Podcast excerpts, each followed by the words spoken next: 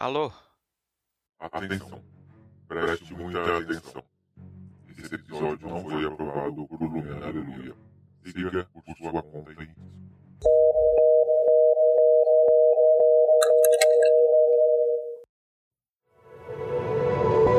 Este podcast faz parte do movimento LGBT Podcasters. Conheça outros podcasts através da hashtag LGBT Podcasters ou do site www.lgbtpodcasters.com.br.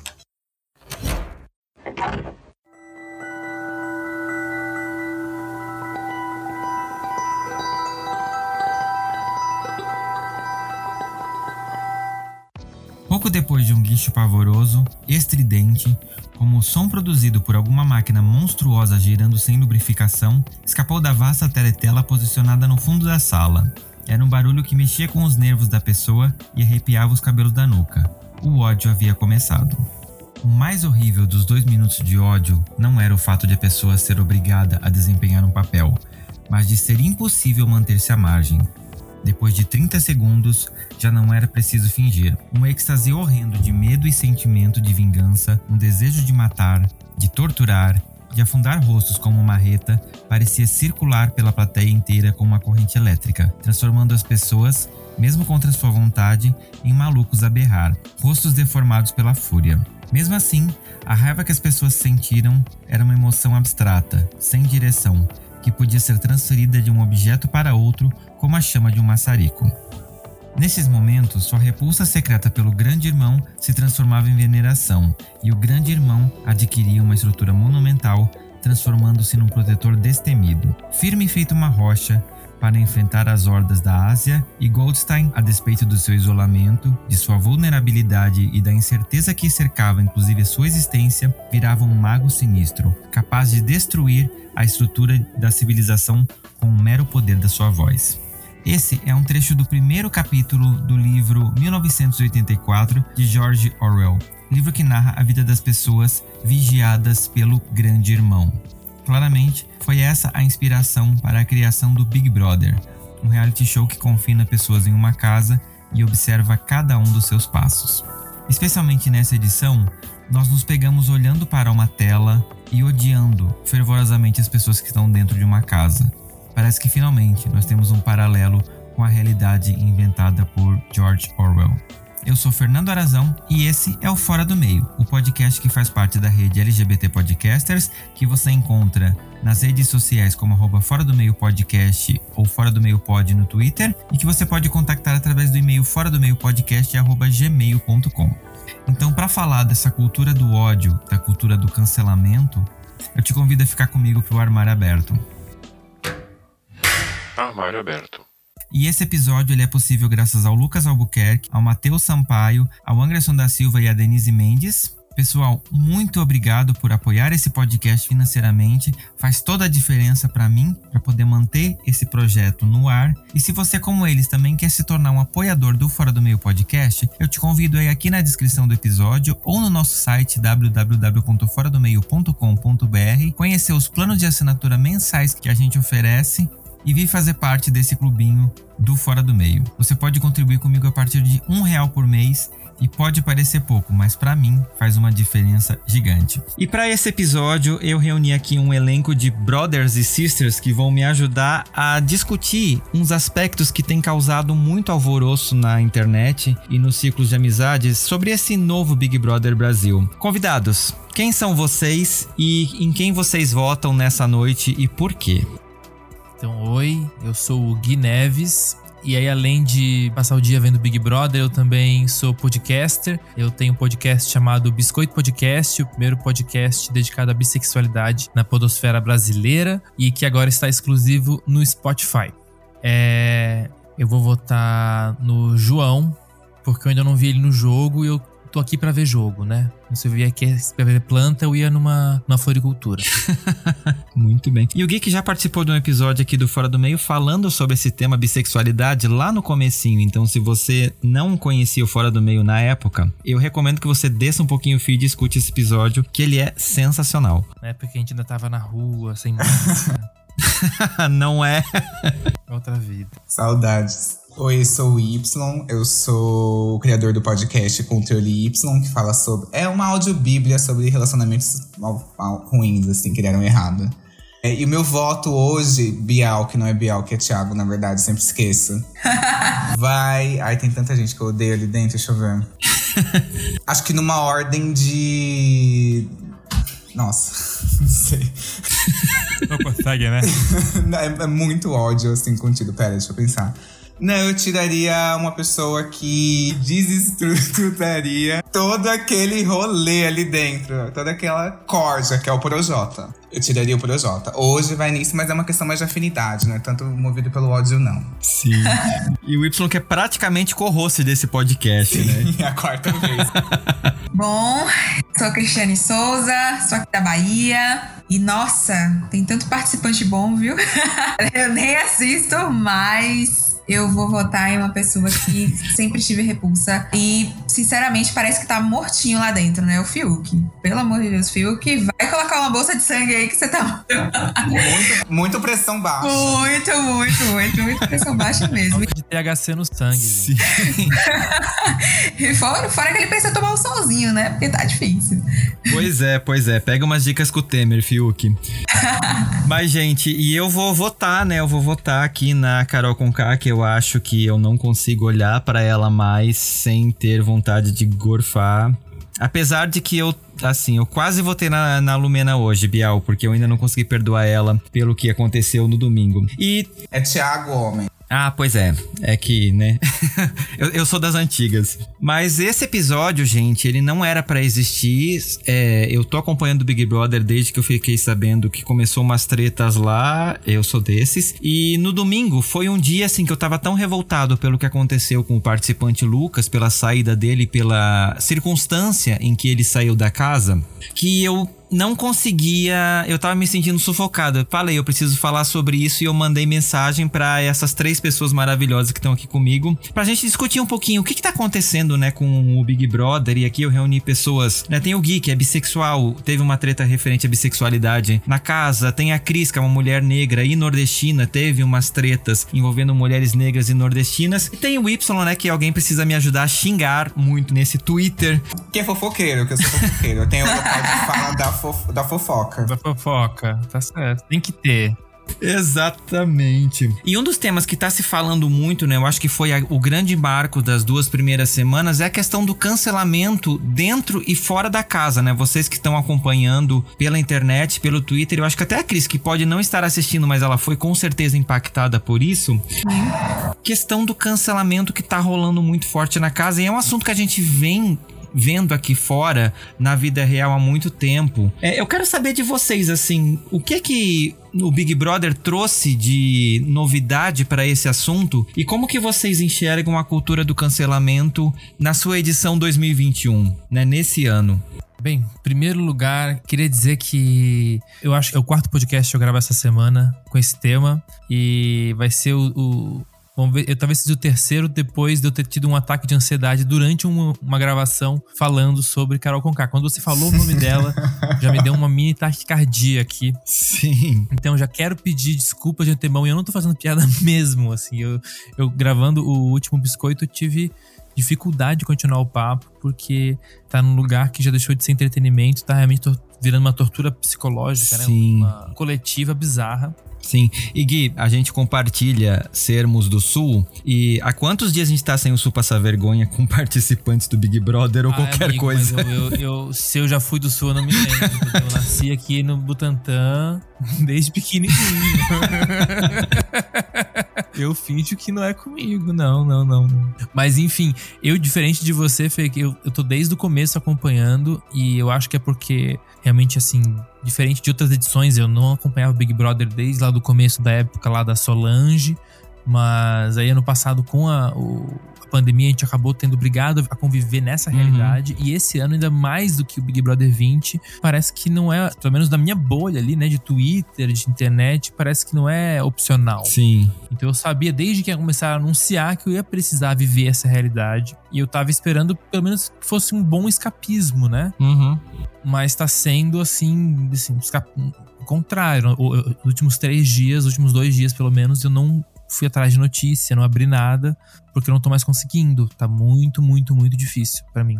Sim. Então, né, não tô nem querendo falar de cancelamento, tô querendo falar assim, gente, se eu não conseguir mais falar daqui pra frente é porque eu tô tendo um ataquezinho. Mas tudo bem. Perfeito, eu fiquei preocupado agora.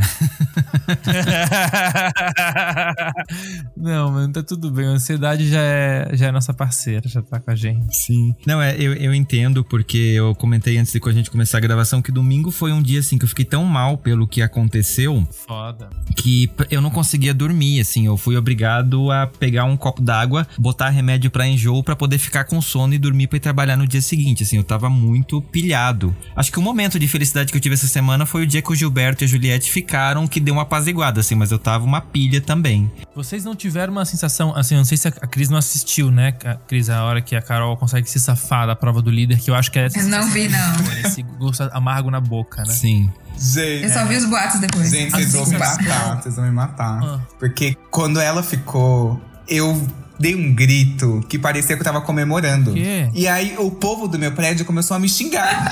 Ai, então vai, razão, se vai, com toda razão. E eu assim, eu, eu não sei, foi só um grito. Tipo, que "Yeah!" Não sei o que, que a galera. não sei, mas o povo começou a me xingar. Eu tive que gritar na janela. Não, gente, eu queria que fudesse, pelo amor de Deus. Não, não, vocês estão me entendendo errado. É que a sensação é que a gente tava assim fazendo uma prática de BDSM, assim, tipo, há, há- há duas semanas, cara. A gente tava sendo masoquista ali, né? Se, se maltratando, que a gente ia gozar naquele domingo, sabe? Que a gente ia ter o nosso, esse nosso gozo de conseguir mandar ela pro paredão e mandar ela embora. A gente tava se preparando pra dar um grito e ela calou esse nosso grito e foi uma sensação tão ruim. Demais. Tão ruim. Não, gente, ela falei, abriu cara, os eu não me sinto assim, eu não me sinto assim desde as eleições do Bolsonaro. De verdade. É, então, pra gente ver que na- não vem nada de bom do 17, né? Não, gente, o 17 é um número que tem que ser assim. Cancelado. Esquecido, não dá mais, gente. Número primo podre. É, e, e vamos ser bem sinceros, assim, se eu, se eu tivesse trabalhando nesse Big Brother, eu pensaria, bem, que número que eu vou botar pro arcrebiano escolher? O 17. Eu acho que a produção tava pensando, querendo salvar o arcrebiano. Só que ele foi tanso. Pois Não, é. é que tem todo aquele rolê também que falaram que ela trapaceou. Que ela não. Não, não trapaceou, não. Era cenográfico. Eu também queria que fosse, mas não era. Era É, então, aí eu tava revendo esses vídeos porque vários veículos fizeram essa notícia. Tipo assim, ah, a prova tem que ser refeita. Aí eu fui olhar e falei, gente, não, porque eu acompanhei o passo a passo dela. Ela olhou e falou, vai ser 17. Tem um vídeo dela falando após. Ela fala, eu olhei, vi a mangueira, falei, vai ser 17. Só que ela não falou com certeza. Ela chutou ali. Ela tava ali se achando, falando. Porque assim que ela terminou a prova, a desgraçada virou e falou assim: Deus me falou, Deus quer que eu fique. Deus quer que você vaze, minha filha. Deus quer que você vá. Não posso nem falar esse nome, gente. Deus quer que você se arrependa dos seus pecados, é isso. Sim, é, eu, eu entendo porque eu tive a mesma sensação e assim, é que a Carol é louca, né, gente? Desculpa, mas assim, não dá pra acreditar em nada do que ela fala porque pode ser um delírio da cabeça dela que ela tá acreditando muito. Mas vocês viram aquela notícia é, de uma psicóloga. Não vou saber o termo que é, mas é uma psicóloga que meio que diagnosticou a Carol como uma narcisista. Putz, de algum termo. Vocês viram essa, essa matéria? Não. Não. Não. explicando aquele tipo de comportamento, assim, né? De uma pessoa que, que tá mentindo pra si mesma, né? E vai sempre precisar encontrar alguém pra rivalizar, pra, tipo, o problema ser sempre uma outra pessoa. Né? Uhum. Esse comportamento que é bem clássico. Sim. Eu acho que sim, eu pelo menos conheço pessoas no meu círculo que tem esse comportamento, assim, que dá pra identificar. Eu vi uma análise da Manuela Xavier, que eu achei muito boa, que a razão dela implicar com a Juliette é porque a Juliette representa pra ela tudo que ela não quer ser. Quer ser vulnerável, quer ser fraca, quer ser tida Sim. como uma pessoa descompensada. E ela vive chamando a Juliette de louca. Ah, é porque ela é doida? Porque ela é louca? Porque ela é tantã? Sim. Pra ela é tipo um, um, um aspecto que ela detesta, que ela tem repulsa, assim. Que ela não pode se ver nessa posição. É que nem o rustido que pratica bullying com, com a gay, né? No colégio. Exatamente, exatamente. Exatamente. É, e teve esse comportamento com a Juliette, né? Teve esse comportamento com o Lucas também, que eram pessoas que a, a Carol provavelmente despreza isso, né? Então ela foi lá e cancelou essa galera e cancelou não só pra ela, mas fez a casa toda cancelar. Então, pra vocês, assim, que estão nesse meio da internet, o, o Gui falou, né? Já é o terceiro podcast que ele grava falando sobre isso. A Cris também, né? Que, tra- que lida com isso. Como que vocês enxergam essa questão da cultura do cancelamento dentro e fora da casa? Bom, é, cultura do cancelamento, né? Caracas, bem, ao meu ver, sabe? Muito cruel, né? E só pra entrar um pouquinho na, na casa e mais a fundo, assim, Carol Conká, eu a conheci em 2018, né? Com uma, uma, colega do mestrado que faz uma pesquisa em cima das músicas dela, né? Porque são músicas que realmente é, são empoderadas, bem feministas, enfim, traz um, um empoderamento mesmo para a mulher, né? E eu sempre achei muito interessante. Não sou fã, né? Mas já ouvi algumas músicas dela. E quando eu percebi que ela tava fazendo tudo isso com, a, com o Lucas, enfim, com a galera, eu fiquei meio tipo. Sério, aquela pessoa que tem todas as músicas empoderadas, que fala sobre tanta coisa, que. Enfim, não existe uma congruência aí na pessoa, né? Uhum. E esse fato, né, dela cancelar as pessoas lá dentro e elas achando que ela está sendo a pessoa mais, nossa, super adorada, né, aqui fora, Sim. coitada. e realmente encaixa perfeitamente aí essa análise que você, eu não, não sei qual dos dois que falou, sobre ela se achar tanto, né, da psicóloga que você trouxe, que, enfim, ela tá se achando a, a, melhor pessoa do mundo, a última arroz do pacote, sei lá, o último biscoito do pacote. Mas, enfim, é, sobre a cultura do cancelamento, eu acho horrível. Embora eu acho muito interessante quando cancelam marcas, porque uhum. é, eu acho que as marcas, por mais que estejam aí no mercado e querem ganhar o seu tostão, seu dinheiro e acabou e não tá nem aí com as pessoas, não são humanizadas, né? Então eu acho super válido haver boicote sim a marcas. Mas também a gente pode pensar em questão de marcas pessoais, né? No caso, a gente for pensar aí na marca pessoal de Carol Conká. Então ela tá sendo super cancelada e perdendo muitos contratos, né? Uhum. Assim, a cultura do cancelamento, quando ela trata a pessoa como o nada, né? Me faz lembrar muito um episódio de Black Mirror, de não sei se vocês assistem, mas tem um episódio em que você pode bloquear outra pessoa para você não ouvir ela, não não a ver na rua, enfim. E eu enxergo a cultura do cancelamento mais ou menos dessa forma. Uhum. As pessoas erram, não estou aqui defendendo a Carol com K de modo algum. Ela tá fazendo as coisas delas erradas e espero que lá na frente ela veja, perceba e mude, né? É, e que tenha um posicionamento de mudança real, não apenas chegar quando ela foi eliminada, que vai ser breve, eu acredito, e falar, ah, me desculpe e tal, e tentar seguir a carreira dela com esse fake, com esse perfil fake, com essa mentira, né? Então, vamos esperar aí que re realmente haja uma mudança e que ela vá se tratar também no psicólogo. Né? Por favor. ali, ali, pelo amor de Deus. E que não precisa. seja Lumena. É, né? E que não seja Lumena, justamente. Então, sou super contra a cultura do cancelamento, embora é necessário haver alguma coisa não um cancelamento, mas uma busca assim por posicionamento, um posicionamento uhum. correto, um posicionamento verdadeiro. Então, eu tive algumas reflexões sobre essa questão da cultura do cancelamento. E agora, ouvindo a Cris falar, eu fiquei pensando justamente sobre isso, né? Tipo, o cancelamento, né? Lembrou o lance do Black Mirror e, tipo, você escolher que, não, eu não quero que essa pessoa esteja na minha realidade. E eu fiquei pensando que, cara, é, é uma bosta já começar o papo aqui trazendo Adolf Hitler pra história, mas assim, ele era um grande cancelador, né? Ele falou, cara, eu não quero, uhum. eu não quero judeus na minha realidade, né? Eu vejo uma, a minha realidade ideal, ela não considera o todo, né? Era uma realidade excludente. E aí, eu acho que o o mais tá forte para mim essa semana, decorrência a como eu tenho me sentido em relação a estar assistindo Big Brother, é essa obrigação da gente estar tá fazendo uma autocrítica da esquerda, assim. Porque a gente tá vendo uma esquerda lá, né? A gente tá vendo uma, uma representação ainda que muito distorcida, ainda, ainda, que não represente, mas, mas é, mas é uma representação é da, da, esquerda. Uhum. A gente tá olhando para um espelho e a gente não tá gostando do que a gente tá vendo. E é o mesmo porque a gente vem com um discurso muito bonito da esquerda, né? Com um discurso de acolhedor, que a gente tem que pegar as minorias na mão e todo mundo ir junto. E ao mesmo tempo, essa esquerda é uma esquerda canceladora. É uma esquerda que, uhum. quer, que quer apagar indivíduos né? Uma esquerda que a gente mesmo, né? Na hora que começam a sair os nomes, a gente fala, ah, o Caio, Caio e a Agroboy votou no 17, isso vai ser cancelado. Uhum. Ah, a Poca, a Poca, ela é bissexual, ela faz funk, ela é foda, ela é uma fada sensata. Eu acho que a gente tem que tá, tô começando a, a talvez cair uma ficha de que a gente não tá tão diferente quanto a direita extremista que a gente acha que é maluca. Uhum. Sacou? E que na real o surto é, é geral, não é de um lado só. Surto coletivo. Mesmo. Porque assim, ah, eu não sou que nem a Lumena, eu não sou que nem a Carol. A gente não é que nem assim o tempo todo. Mas a gente tem nossos momentos de Lumena sim, a gente tem nossos momentos de Carol sim, especialmente nesses tempos que a Sim. gente tá vivendo. Uhum. É, o Big Brother, pra mim, assim, é, eu, pra mim, eu me envolvo muito, assim. Tanto que o último Big Brother que eu assisti foi o da Pink do Jean Willis. Pra mim foi muito. Eu tinha que tomar calmante em dia de paredão, era muito forte pra mim, eu ficava passando muito mal. Então eu me proibi de assistir.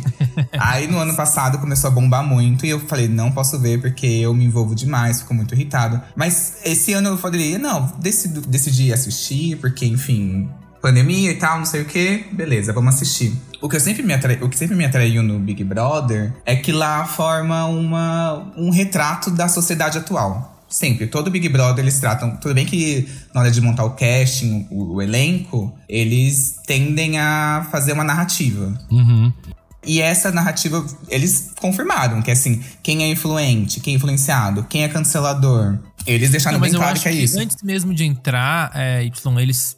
O fato de, né, é o primeiro Big Brother que tem, tipo, metade dos, dos participantes são negros. É o primeiro Uhum. Big Brother em que a gente não tem uma cota LGBT, a gente tem diversos participantes LGBTs. Sim. Uhum. Então, eu acho que era um Big Brother resposta ao Big Brother 20, que a gente teve só a Thelma e o Babu de pessoas negras. Quem que era LGBT naquele Big Brother? Não tinha ninguém.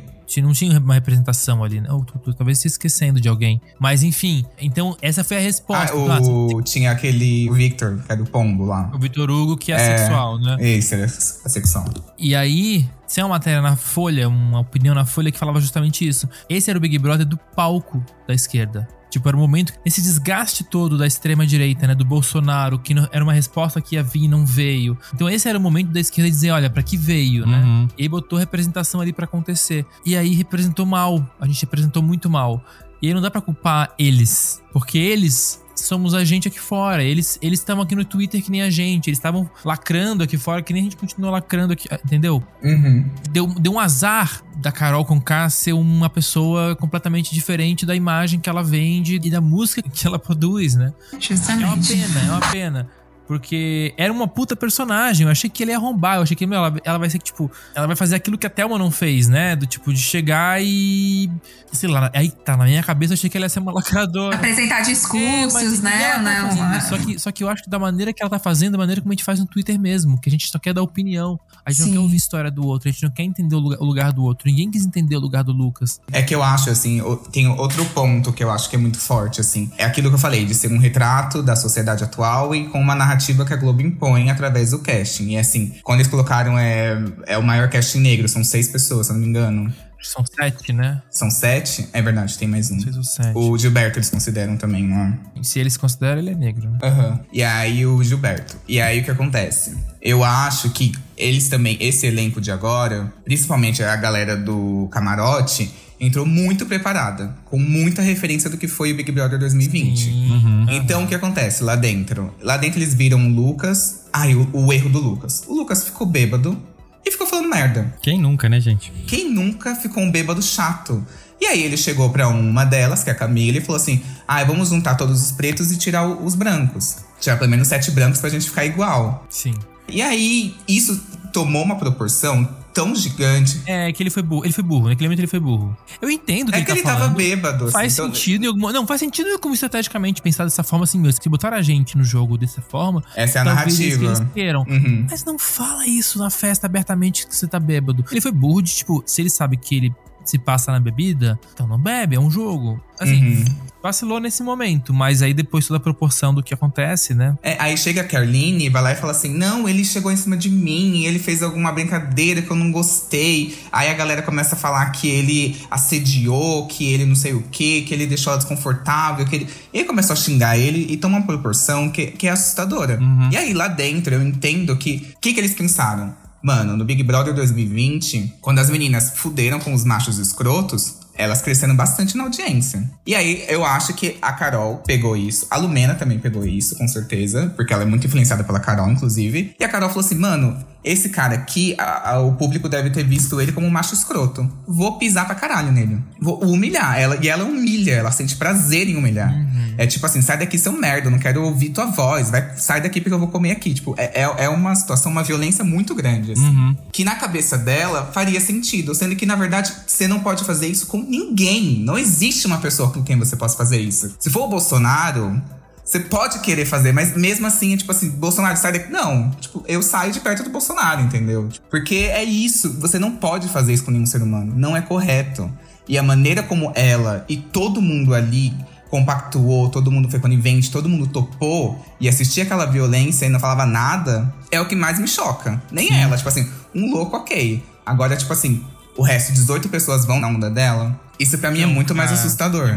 Louco. Sim. Mas ao mesmo tempo, meu, se tu tá- a gente vai pra uma casa de praia, tá? Aham. Com a galera. Só que essa galera é tipo uma galera massa, mas uma galera que você conheceu agora, tá ligado? Aham. E aí, a primeira festa tem um maluco que fica bem louco, tá ligado? E aí tu vê que, tipo, tu não conhece as pessoas. Tipo, ah, tá, esse cara que bebe fica bem louco. aí, tipo, eu entendo no dia seguinte, tipo, a galera que, tipo, puta, mano, não sei se eu quero trocar ideia com esse cara no, primeiro dia, tá ligado? Uhum. Uhum. Aí o problema é o segundo, terceiro, quarto dia, porque assim, se fosse um final de semana, beleza, segunda-feira eu vou embora, beleza, mas cara, vocês vão passar três meses aí, não dá pra primeira semana você decidir que você vai cancelar um alguém lá dentro, sacou? Sim. Você vai conversar com alguém, que você vai, tipo, ah, enfim. É que eu acho que ela nem se ligou do que tava fazendo. O ponto é esse, é tudo muito intenso ali dentro. Então, mas eu acho estranho porque o Lucas, por exemplo, ele adotou uma postura que ele não discutia. Ele tentou pedir, ele pediu desculpa da maneira que ele pediu. Naquele dia lá que ele brigou com todo mundo da casa, ele tava tentando colocar a ideia dele, mas colocava de um jeito errado. Tentava se justificar, tentava conversar com as pessoas e as pessoas, tipo, muito putas com ele, assim, tipo. e- E, aí eu entendo que é um momento que a pessoa tem que fazer, tipo assim, calma, beleza, mas enfim, ele tava alcoolizado, não dava pra cobrar isso dele. Mas aí, no dia seguinte, ele falou assim: ah, não vou ficar excluído. Chegou, deu bom dia pra todo mundo, e aí a partir daí todo mundo começou a excluir ainda mais ele. Eu acho que a postura dele, quando a gente pega essa postura e, que a pessoa fica quieta, que foi o que ele fez, que ele sabia que se ele mexesse mais ia ser pior na concepção dele, é, as pessoas aproveitaram pra pisar, pra humilhar. E aí tem um- um- uma coisa que é aquela coisa que, que falam do Paulo Freire, assim, que se a pessoa é enaltecida, a pessoa vai lá e vira ou a pessoa que é opressora. E eu acho que aconteceu muito isso lá dentro. Pra mim é esse visual. Sim. De tipo, gente, vocês estão delirando. Não Sim. tá, não tá normal isso. Tipo, tá, tá tóxico, tá um ambiente pesado. Você vê que as pessoas, o Thiago Leifert, ele entra assim pra apresentar. Você vê que ele tá com uma cara toda tensa, assim, todo encolhido. Tipo, tá um- um- uma atmosfera péssima ali.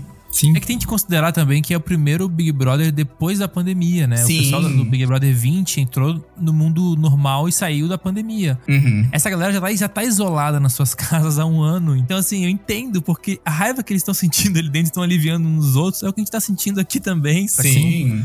É isso que eu acho que é- realmente é um reflexo do momento, né? Sim, pra mim é Essa tipo não assim. tá bem da cabeça porque ninguém tá bem da cabeça. Ninguém tá bem. Pra mim, o Big Brother é o retrato, é uma mini sociedade que monta ali dentro. Tipo, e eles pegarem, por exemplo, ali, é, vamos supor, tinha- é, a gente sabia de duas pessoas que eram bolsominions assumidos: aquele Rodolfo e o Caio que seguia o Bolsonaro no, no Instagram. E aí todo mundo já falou assim: ah, já sabemos os primeiros eliminados. Ah, não sei o quê, bababá, babá. Tipo, assim, quero que o Caio e o Rodolfo também vão pra puta que pariu e sejam eliminados. Mas, tipo, Na hora que eles vacilarem lá dentro e derem seus motivos. é, né? tipo, Ou- calma, é um jogo. E, e eu acho que isso que as pessoas estão pirando um pouco. O Big Brother, na real, é um jogo. Eu acho que o que a Carol, a Lumena, o que as pessoas fizeram com o Lucas, aquela conversa da Carol com, o- com o Bill, é assustador aquilo. Aquilo não é entretenimento. Aquilo é tipo uma tortura psicológica que fizeram. Sim. Sim. É que eu acho que é isso, né? Elas entraram achando que o jogo ia ser o jogo do Big Brother 20. Uhum. Que é, né? Beleza, tinha um monte de padrão, mas quem vai ganhar no final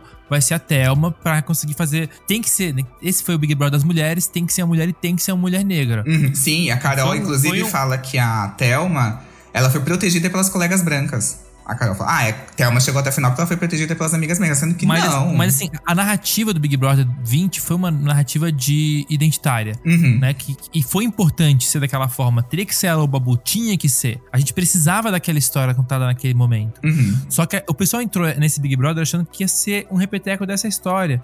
E acho que o Carol tá- e a Lumena estão nesse lugar um pouco, é que acho que elas entraram achando que tinham essa vantagem de jogo. Sim. Uhum. Só que todo ano é diferente, né? É, é, é como vocês falaram, né? Eles pegaram as pessoas da casa, eles pegaram parte do famoso tribunal da internet, né? Colocaram confinados. E a galera tá, principalmente Lumena, a- o próprio Projota e a Carol, eles estão usando essa questão da militância, que já é muito forte deles, musicalmente ou da vida, pra poder julgar as pessoas ali dentro, né? O, o Gil falou uma frase que é sensacional, tipo, quando morrer, não vai ter Deus julgando, vai ter essa galera ali e eles vão decidir. Porque é Sim. muito isso. A Lumena, principalmente, ela tá usando pautas identitárias que são muito fortes e que as pessoas precisam realmente falar, mas de uma forma de militando muito errado, né? Mas esses dias eu tava vendo aquele discurso da. naquele jogo da discórdia, que era de influenciador e influenciado, que ela tava Sim. enaltecendo a Carol com K. E aí eu vi no Twitter, em vários lugares, as pessoas fazem, colocando filtro, tirando sarro, aí no filtro fazia blu, blu, blu, blu na boca dela. e aí todo mundo rindo, aí eu fiquei tipo. Mano, calma, tá. Ela é chata pra caralho. Ela é muito chata. Chata pra caralho. É uma porra, ela é muito chata, insuportável. Não, ela é chata pra caralho. Mas vocês estão invalidando um discurso dela. Calma. Tipo assim, ela, ela fala de um jeito chato, ela fala de um jeito arrogante, de um jeito cansativo. Mas ali, naquele momento, ela estava falando da vivência dela como mulher preta. Tipo assim, mano, é respeita, entendeu? Tipo assim, Sim. ignoram, mas respeita. Deixa eu perguntar, Cris, você como uma mulher negra, você chegou a ver essa cena? Não, não vi. Tá. Tô por fora. Eu queria muito a sua opinião, porque ali ela falou mesmo da comparação da solidão da mulher negra comparado à dor de uma mulher branca, né? Eu Ah, queria... ótimo. O tema, então, eu sei, sei falar sobre.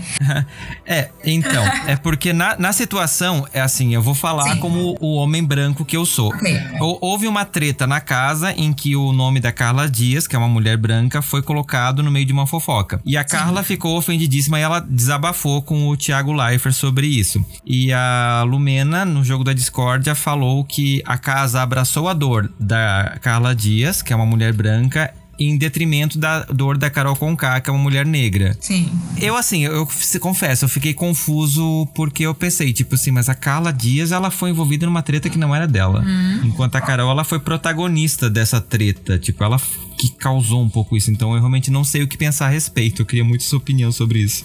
Nossa, é um pouco complicado falar, né? Enfim, opinar quando não, não, não soube direito do que estava acontecendo. Mas é, existe uma tendência, né? De sempre a mulher branca ser vista como a pessoa que precisa ser guardada, né? Digamos. E a mulher negra sempre é a pessoa que é a encrenqueira, é a mulher que sempre é, não vai ser oficializada como a mulher para ser na- namorada de alguém, ou esposa, enfim. E a mulher branca tem essa vantagem mesmo e é bem complicado, né? E isso não é algo que, nossa, começou ontem, não, né? A gente já vê aí na questão da escravidão, né? As mulheres brancas eram as que eram as esposas dos, dos senhores, né? E as negras eram só aquelas mulheres que já eram escravas ou eram as empregadas e que os senhores simplesmente iam lá, faziam, né? É, as tomavam como objeto sexual, tinham os filhos, né? Que Uhum. Vão pra lá e pronto, acabou. Quanto a essa situação, talvez, né, na- como você explicou, né? A Carla Dias não tinha nada a ver com a história, acabou entrando, e aí quem parece, né, pelo que eu entendi, quem trouxe todo o, o problema aí foi a Carol com K, né? Não envolveu, envolveu a Arc- Arcrebiano, né? Bi. Sim. Então, ela, eu- pelo que eu vi assim no Instagram, meio que a Carol com K tava pegando o cara mesmo e, né, e, tipo, ele não tava muito afim, mas ela meio que puxou o homem. Nossa, que desespero, né? É bastante complicado isso, né? Essa questão. Porque geralmente é o que acontece. Então, o que a, a- foi a Lumena que falou, que comentou sobre isso? Foi. Então, a Lumena, ela, ela percebeu isso porque é uma dor dela. Então, ela apresentou uma dor que ela sente e que ela precisava falar de alguma forma. Então, é, eu acho que é válido, sim. Principalmente por trazer esse, esse pensamento pra galera que tá assistindo, sabe? Sim. Eu acho que é, é- é muito interessante ela trazer isso e apresentar isso no programa, então. Sim, por favor, Cris, assista a cena completa e faça um vídeo no seu Instagram pra gente poder acompanhar. Pronto, beleza, pode deixar. E você que está acompanhando esse papo, eu quero te convidar a entrar nos nossos grupos de ouvintes do Telegram e do WhatsApp. Os links estão aqui na descrição do episódio. E lembrando que você também pode falar comigo através do WhatsApp no telefone 11 95377 9241. Manda uma mensagem, manda o áudio e vem interagir comigo através desses canais.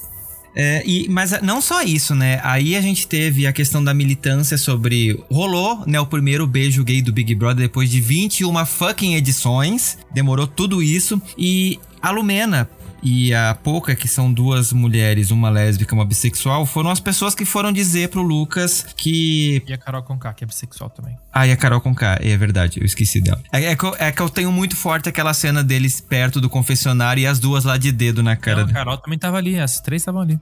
Naquele momento. Ah, é? Eu não reparei nela, eu só reparei na- nas duas e. Já, é que você já cancelou ela, você nem enxerga mais. Sim, sim. Que foram lá invisibilizar a bissexualidade do menino porque ele nunca tinha falado a respeito, porque ele nunca tinha demonstrado nada. E aí até virou essa brincadeira, né? ponto pra elas é que elas achavam que o Lucas estava se aproveitando, né? Que ele já tinha tentado utilizar a pauta negra pra, como estratégia de jogo e que agora estava tentando utilizar a pauta LGBT como estratégia de jogo. Então estavam Uhum. questionando a sexualidade dele por uma questão de jogo. Sim. E por que ele nunca tinha dito que era bissexual. E Gui, você como um homem bi, como é que você enxergou essa cena? com muita dificuldade, tá? Com muita dificuldade. Primeira vez que eu assisti, eu tive que parar, não consegui assistir tudo. Eu fui assistir de novo só quando passou na edição. E aí depois eu assisti de novo pra gravar o podcast. Uhum, Vou ter que dar uma esperadinha. por favor. Ali, conversando com outras pessoas que, a gente já gravou alguns outros podcasts essa semana pra comentar sobre esse tema, ele pegou gatilhos em, diferentes pessoas é, em lugares diferentes, né? Então, assim, pode ter um, um gatilho ali do, de uma pessoa negra que não consegue expressar afetividade. Uhum, Pode ser, al- alguém pode pegar um gatilho que é de uma pessoa que tá com sofrendo abuso psicológico e pra mim rolou um gatilho de apagamento de bissexualidade, que é você ter uma dificuldade muito grande de falar, de expressar a sua sexualidade, porque não é uma sexualidade tida como padrão uhum, dentro do, do espectro de possibilidade. Então eu vou dizer assim, né, que é um padrão não monossexual, né, monodissidente, né, então não, não é nem homo nem hétero, que normalmente são as escolhas que são dadas pra gente, né, na hora que a gente começa a entender sexualidade. uhum. Então já, já não é fácil se entender bissexual, ainda mais um homem bissexual, porque a bissexualidade feminina ainda, infelizmente, ainda é vista como uma possibilidade dentro da estrutura machista como algo fetichizado, né? Uhum. mas a bissexualidade masculina não é uma possibilidade dentro dessa realidade. E ainda tem o recorte dele ser um homem negro, da quebrada. E Do artista, rap, né? E do rap, não só artista, mas como do rap, num ambiente extremamente machista, extremamente agressivo, em que você tem que impor uma performance mal, né? Que nem o, o, o MC da fala na música lá do CD novo dele. Rapper tem que ser mal, cara. O rapper tem que ser do mal. E é isso, ele tem que ter essa bancar essa postura. Então ele se assumir bissexual na televisão, não se assumir, né? Se identificar bissexual na televisão depois de dar um beijo gay, aquele beijo bonito que foi com o Gilberto, foi de uma coragem, foi lindo. Então eu acordei exaltante, assim, muito feliz que eu tinha descoberto sobre o beijo e poucos minutos depois falaram que ele tinha desistido Uhum. justamente porque ele tinha sido pressionado pelas três. Então, assim, o, o fato nem só foi o fato daquilo que aconteceu, né? Que foi aquela pressão que houve das três ele no confessionário, mas como que resultado daquilo foi a desistência dele do jogo. Uhum. Porque ali, naquela realidade que a gente tá criando ali, significa que ele desistiu da vida que ele tinha naquele jogo. Ele saiu Sim. daquela realidade. Aqui na nossa realidade, o que acontece são altos índices de suicídio. Uhum. O B do LGBT é o que tem maiores índices de suicídio dentro da comunidade, o que é muito louco, porque é uma galera que tem diversas questões com saúde mental. Uhum. Porque é uma galera que não tá conseguindo entrar em paz com sua própria identidade. Ou se tá, não é bem aceito no seu meio social. Então esse foi o lugar que pegou pra mim e talvez para as pessoas que se identificam como bissexuais naquele momento. Foi ali ele só saiu da casa, mas numa outra situação em que a sua casa é a sua casa e não tem pra onde você ir, às vezes a sua resposta é algo muito mais trágico, né? Sim. Eu acho que com relação ao que aconteceu com o Lucas, me veio muito a imagem dele falando, querendo falar com a Lumena. Uhum. Ele falando assim: por favor, só me dá um conselho. Só me dá um conselho. E ela olhando com um olhar de desprezo pra ele. Eu acho que ali foi a- a- o momento que a chavinha dele virou. Sim. E pra mim, essa foi uma cena horrível porque eu me enxerguei nele. Sim. Eu- foi um momento que também eu, eu queria tanto ter conselho de algumas pessoas e nunca tive a oportunidade, sabe? Uhum. E ali ele respeitava muito a Lumena. Por mais que ela, tipo assim, pisasse nele o programa inteiro. Ele respeitava muito ela. E aí eu vi a entrevista dele no programa da Fátima. E a Fátima pergunta primeiro por que que você saiu e o que que ele queria perguntar pra Lumena. E ele falou que ele saiu porque ele ficou imaginando como a mãe dele estaria se sentindo. Ele falou assim: eu conseguiria aguentar mais, mas eu acho que a minha mãe não, não estaria bem. Então ele falou que ele saiu por conta da saúde mental da mãe dele e da dele. Ele também preservou a dele. E ele tava pensando muito mais na mãe dele. Sim. E aí o conselho que ela falou que ia pedir pra Lumena é tipo, você, como mulher preta, assumida, da periferia, qual conselho que você dá pra mim? E ela não quis ouvir. Ela não quis nem ouvir ele. Ele chegou perto e insistiu. E ela, você fala demais. E, e olhando com um olhar de desprezo, debochando da cara dele. Inclusive, ela vai falar com o João. E o João fala assim: a gente não tá aqui pra debater sexualidade. Sim. Ela fala, não estamos debatendo sexualidade. Então você tá falando que você tá questionando o quê? Sabe? E eu acho que é nesse ponto em que é muito falho. E aí eu acho que esse é o principal ponto, assim, de do que que é construtivo no que ela fala. E aí eu acho que, por exemplo, toda essa questão pra mim de cancelamento, pra mim tem que ter algum alguma coisa por trás, algum ponto positivo. Se for algo só destrutivo, que é pra quero ver a Carol com K passando fome, quero ver a Carol com K, tipo, pilotando o metrô, assim, quero ver ela, tipo assim, não cantando mais, nunca mais quero ver ela subindo num palco. Pode ter isso, mas por quê? Isso. Por que você quer ver a pessoa nessa situação? Enfim, não que motorista de metrô seja degradante nem nada. Sim, Mas, e- tipo assim, por que você não quer que essa pessoa nunca mais suba num palco? Você não quer que essa pessoa seja uma pessoa pública, que ela perca todos os seguidores dela. Tipo, perca toda a carreira dela de anos por conta desses erros de agora no Big Brother em duas semanas. Em, tipo, menos de 20 dias. Tipo, por quê? E, e aí eu acho que o convite que a Carol Conká me fez é olhar pra mim como espelho. Quando eu vi aquela análise da Manuela Xavier falando que ela não conseguia olhar tanto pro Lucas quanto pra Juliette, fez eu perceber que, tipo assim, mano, muitas vezes a gente se incomoda muito com algumas coisas e, e não sabe o porquê. E aí é o ponto que a gente fala assim, Carol com K tem que fazer terapia, mas acho que todo mundo tem que fazer. Todo Sim. mundo. Porque pra mim é tipo, não faz sentido o que ela está fazendo. Eu- enfim, não sei a pressão lá dentro, como que é, como que muda, mas assim, não faz nenhum sentido. E repito, pra mim o que é pior são todas as outras pessoas apoiarem. Tipo, esses dias eu vi o Projota chamando o grupinho deles, falando assim: ai, o Acrebiano se juntou com, com o Gil, com a Sara e com a Juliette.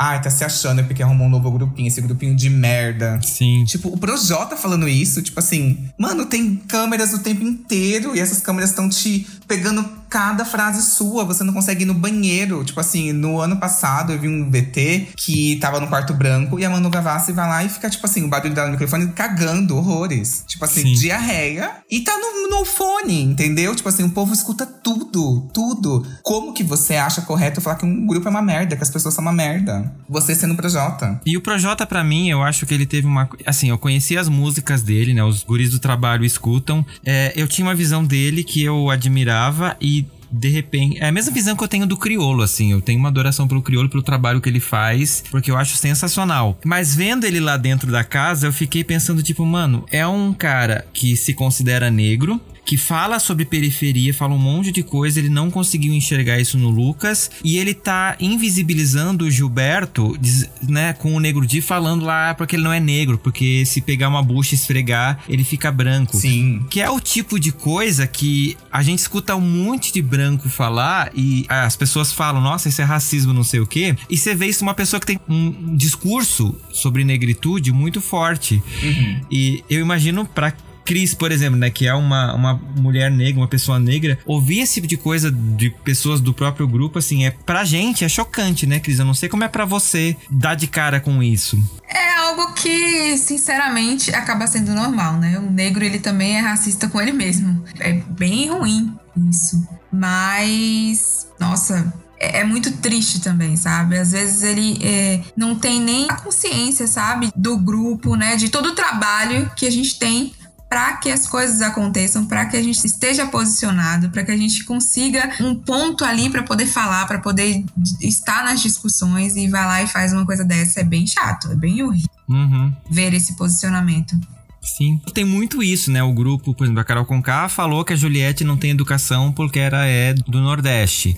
E ela é do, de Curitiba, então ela foi mais bem criada. Aí o Nego Di apoiou essa questão da, da cor do Gilberto, que também é nordestino. Vocês têm a impressão de que às vezes o. E isso, claro, refletindo aqui fora também, de que a cultura do cancelamento ela é seletiva, dependendo da pessoa, você cancela ou não cancela?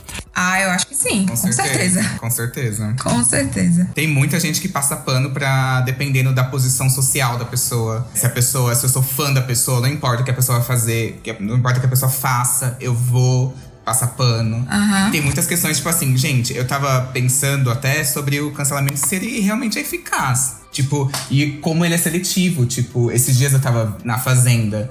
O Biel Eu não acompanhei a Fazenda. Sabia que a Jojo Todinho tava porque eu via memes. É, mas o Biel foi pra final. O Biel que saiu do Brasil, cancelado. E aí ele volta e vai pra final da Fazenda. Então, tipo assim. Mas é que o público da Fazenda é um público diferente do público do Big Brother. O, a Fazenda, o primeiro quem ganhou foi o dado Dona Bela. Já depois de ter batido, enfim. Que tinha batido na Luana Piovani, inclusive. Eu acho que lá na Fazenda é a galera, a galera que é tradicional, da igreja e tal. Uhum. Então é uma outra narrativa, né? A narrativa alternativa que a gente tá vendo nesse momento. Sim, e aí eu olho é, pra onde? A gente, então, o Big Brother confirma mais ainda porque a gente se cancela nas nossas próprias bolhas. Sabe? Porque o, o- eu vejo gente falando, tipo assim, memes da Carol com K. Perdeu tudo, está morando de aluguel, não sei o que, os memes da Carol com K.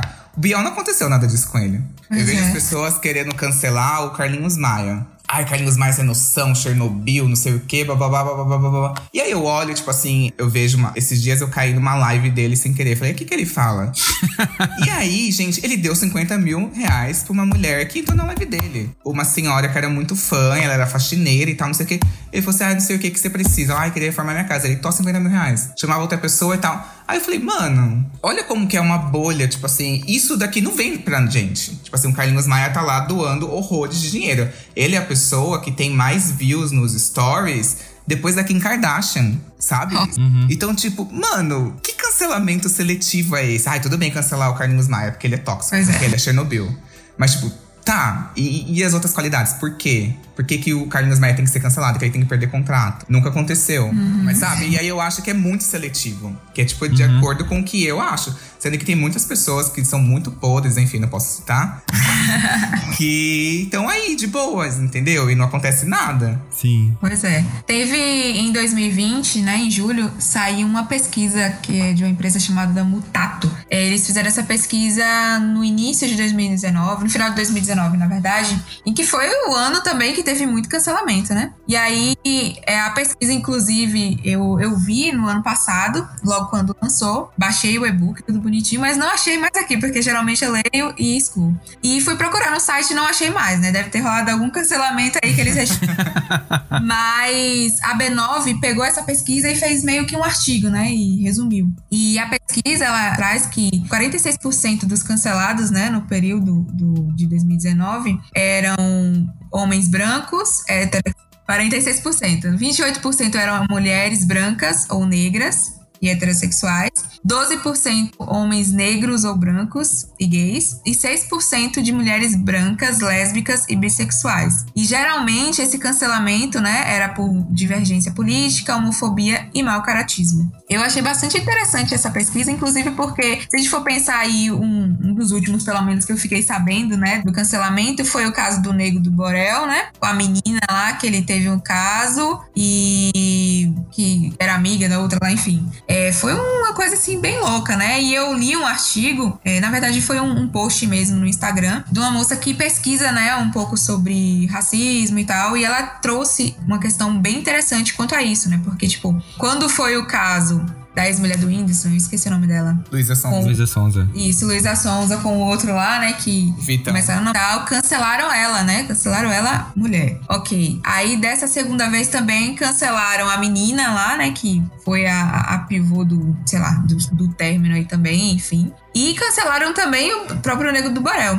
Mas o peso maior, pelo menos que eu vi no- entre os- as pessoas que eu sigo, enfim, foi em cima da menina lá, a que se envolveu com o Nego do Borel. Então, Pra você ver como é é muito seletivo, né? Tipo, ok, Nego do Borel é o filho da mãe também, aprontou que só, mas o foco no início, quando descobriu que ela ficou com ele, foi nela. Cancelaram totalmente ela. E ele ficou de boa por um tempo. Depois que foi que teve o desvendar Uhum. a questão toda. Então, cara, é bem complicado isso, porque hoje em dia você tá né, aberto a ser cancelado por qualquer coisa, né? Sim. Eu tava vendo o vídeo da Anitta. A Anitta fez uns stories comentando sobre cancelamento. Ela falou assim, gente, ué, Sim. a pessoa que tá sendo excluída, tá sendo ignorada por todo mundo, a pessoa que tá sendo maltratada, não é o cancelamento? Não é isso que vocês querem? E aí eu Sim. fiquei tipo, é exatamente isso. E ela falou assim: é difícil de assistir, não é? Ela falou assim: em vários momentos, a Anitta foi cancelada e descancelada mil vezes, assim. Aham. Então, tipo, imagina que foi exatamente isso como ela se sentiu. E foi exatamente isso que fizeram com ela. Tipo, a gente não vai ouvir sua Sim. música, você vai falar, ninguém vai te ouvir, ninguém vai te dar streaming, ninguém vai fazer nada. E, e é o que fizeram na casa, que é tipo ignorar e deixar de canto. O Lucas chegou até Sim. o nível de falar assim: não vou comer no mesmo lugar que você, vaza daqui. Uhum. Então, tipo, qual que é o caminho? É, esse é o caminho que vai levar pra Carol? Essa é a lição que a Carol tem que ter? Ela tem que ser enxotada de uma mesa?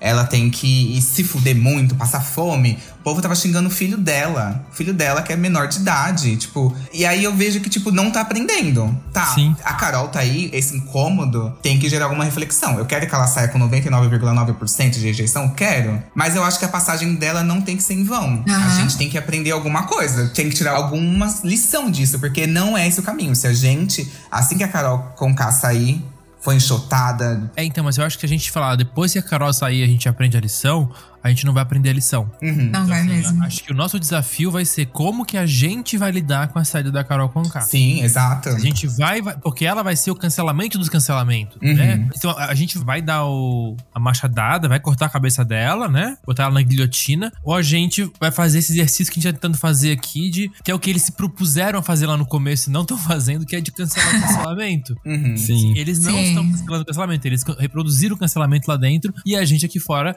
reproduziu o cancelamento pra- daqui fora também. Sim. Uhum. Então, se ela não vai aprender a lição, Aham. a gente vai ou não? Sim. Hoje à tarde, né, enquanto eu tava estudando um pouquinho e pensando sobre o tema, eu até conversei um pouco com um amigo meu no trabalho e pensei, poxa, esse cancelamento, ele não é algo tipo, ok, virtual na internet e tal, em que a gente vai lá, faz o lixamento virtual e tal, faz os boicotes. Ok, isso é, pode ser, entre aspas, aí novo. Mas e quando a gente era adolescente, que a gente chegava e reunia nosso grupinho e decidia que não ia falar com aquela outra pessoa por causa disso ou por causa daquilo? Uhum. Algema. Uhum. É uma forma de cancelamento, né? Nossa, eu, pense, eu parei pra pensar nisso e falei assim: caracas, nós somos muito cruéis. Sim. Idade tamanha, né? E, e, tipo, adolescência, né? até mesmo crianças, né? Fazem isso e não, às vezes não conhecem, não entendem o que tá fazendo com o outro, que isso é muito ruim, muito horrível. Eu ok, estou aqui na posição como mulher negra e, sinceramente, eu, aos meus sete anos, as meninas da escola não queriam ficar perto de mim porque meu cabelo é crespo e elas diziam que eu tinha piolho, mas eu nunca tive piolho, né? Até pra isso minha mãe dizia que eu tinha um sangue ruim.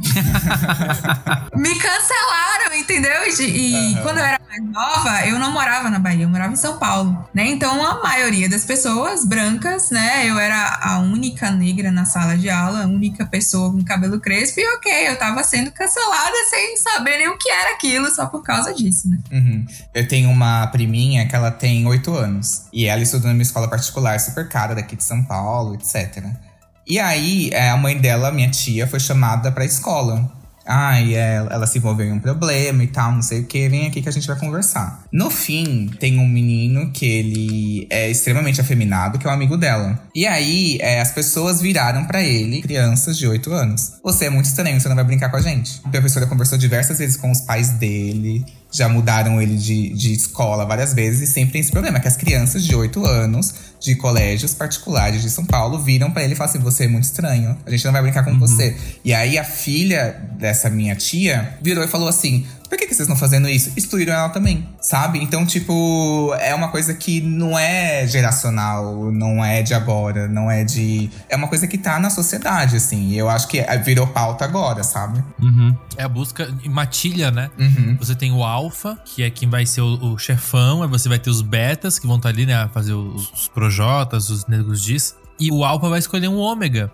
O vai escolher quem que vai ser o saco de pancada. Uhum. Uhum. Porque é através do ômega que ele estabelece a autoridade. Sim. Então é isso que, tá, é isso que a gente tá vendo. A gente tá vendo o ser humano no- um- voltando para um estado primal, depois de ficar isolado, cada um na sua jaula durante nove meses. Uhum. A gente, tá, a gente não tá mais conseguindo brincar do jogo de sociedade que a gente tinha desenvolvido, né? Com o passar do tempo nas cidades, com a, com a tecnologia, com a ciência, a gente tá re- regredindo. Sim. O que eu acho que, por exemplo, é, a gente conversou no começo sobre direita e esquerda. E aí eu, eu vou trazer aqui a extrema direita. A extrema direita, eles, por terem um discurso que é mais enfim, eles reproduzem muito discurso, enfim, vai soar ofensivo, mas é pra soar mesmo. Eles não pensam muito no discurso, eles só reproduzem, seguem em frente, então eles conseguem ter focos maiores. Tipo, tem uns tios bolsominions que eles falam assim: não assisto a Globo a Globo não entra aqui em casa. A Globo, minhas tias, tipo assim, tem que ver o Big Brother escondido, não sei o quê. Porque eles não querem que veja a Globo. Tipo, pra eles a Globo é cancelada. E aí, uhum. enquanto isso, a gente, no espectro da esquerda, se a gente for olhar, são mais cancelamentos. Enfim, eles tentam se juntar pra boicotar a Globo, pra boicotar, tipo, a Natura, porque colocam gay no comercial. Tudo isso é um cancelamento da parte deles, que é muito mais organizado, enfim, por ser mais fácil o discurso. Agora, uhum. a gente que tem, teoricamente, pensa mais mais, teoricamente reflete mais. Ué, por que, que a gente tá se cancelando? Sabe? Sim. Esses dias eu vi a, a, galera xingando a Gabriela Prioli. E aí eu fiquei tipo assim, tá, ela falou merda no vídeo, mas tipo assim, aí a galera começa a ridicularizar. Aí eu vejo na minha timeline a Gabriela Prioli sendo ridicularizada. Sim. E eu falo tipo assim, gente, no final ela é nossa, teoricamente, nossa aliada. Entendeu? Tipo, então por que, que a gente tá se cancelando? Tipo, a galera xingando o Felipe Neto. Ai, Felipe Neto ridículo, não sei o que, blá, blá, blá, blá, dono da verdade. Felipe Neto dá para criticar muito ele. Mas querendo ou não, hoje ele tem uma posição que é muito importante. E que, uhum. tipo, mano, é muito foda o, o, posicionamento dele. E é muito relevante. Tipo assim, você não pode querer que o Felipe Neto se Você pode querer que o Felipe Neto se foda. Mas não dá para cancelar o Felipe Neto, Sim. entendeu? Tipo assim, a instituição, igual a Cris falou no começo, a marca Felipe Neto é muito importante pra, pra esquerda, pro progressismo, entendeu? A gente precisa de mais vozes. Se a gente quer discutir para formar uma frente única, uma frente ampla é, para 2022, tá aí a nossa resposta. A gente não tá pronto. Falta, Sim. tipo, um, um pouco mais de um ano e a gente tá aqui, tipo, batendo cabeça. Exato. E você que acompanha o Fora do Meio, que gosta desse trabalho, eu te convido a se inscrever em todas as plataformas onde nós estamos presentes, caso você ainda não seja inscrito, a comentar os episódios onde for possível, seja nas plataformas, seja no YouTube deixar o seu joinha. E se você nos escuta através de algum aplicativo Apple, vá na nossa página do Apple, deixa cinco estrelas e deixa um comentário também sobre esse podcast, falando o que, que você acha da gente e por que, que a gente é relevante na sua vida, porque esses critérios de comentários e likes é o que as plataformas usam para definir se nós somos de fato um conteúdo relevante e nos apresentar para uma nova audiência. Então eu conto com você para ajudar a divulgar o Fora do Meio. E eu vi um vídeo esses dias, né, pesquisando sobre essa questão do, do cancelamento da maravilhosa Maria Homem, e ela falou uma coisa que eu achei muito interessante. Cancelamento nada mais é do que a gente ser criança e ficar com birra, né? Pra ver quem grita mais alto, quem é o grupinho que é mais forte, quem é o grupinho que vai ganhar. E é muito isso mesmo, né? Eu olho para isso e eu enxergo muito a casa do Big Brother dividida em dois grupos. O grupão lá e os cancelados. Eu, eu vejo muito a minha experiência do colégio. Do quanto tinha aqueles grupinhos das pessoas que eram rejeitadas e o grupo das pessoas populares, as meninas malvadas, né? Uhum. Sim. Como é que vocês eram na escola? Você estava em qual grupo? Dos cancelados, com certeza. Pior que não, gente. Eu era, eu era uma criança que, que era bem praga. ah, eu acho que dos cancelados também, viu? eu, gente, pior que eu era uma praga na escola. Eu era bem maldito. Porque eu tava pensando esses dias que, assim, é... na escola minha mãe sempre virou pra mim e falou assim: se você voltar pra casa chorando, você vai apanhar de novo. Então eu batia. A pessoa falava alguma coisa, eu pá, na cara. Então, né, tipo, vamos se resolver. Não vamos discutir, vamos se resolver na porrada. Estudei a vida inteira em escola pública. Então, tipo, era muito eu me impondo. E como eu, me, eu conseguia me impor? Batendo. Então eu, eu consegui entrar num grupo que era o grupo dos populares, entendeu? Mas é conseguir entrar batendo nas pessoas, entendeu? Que não é legal, Sim. não recomendo pra ninguém.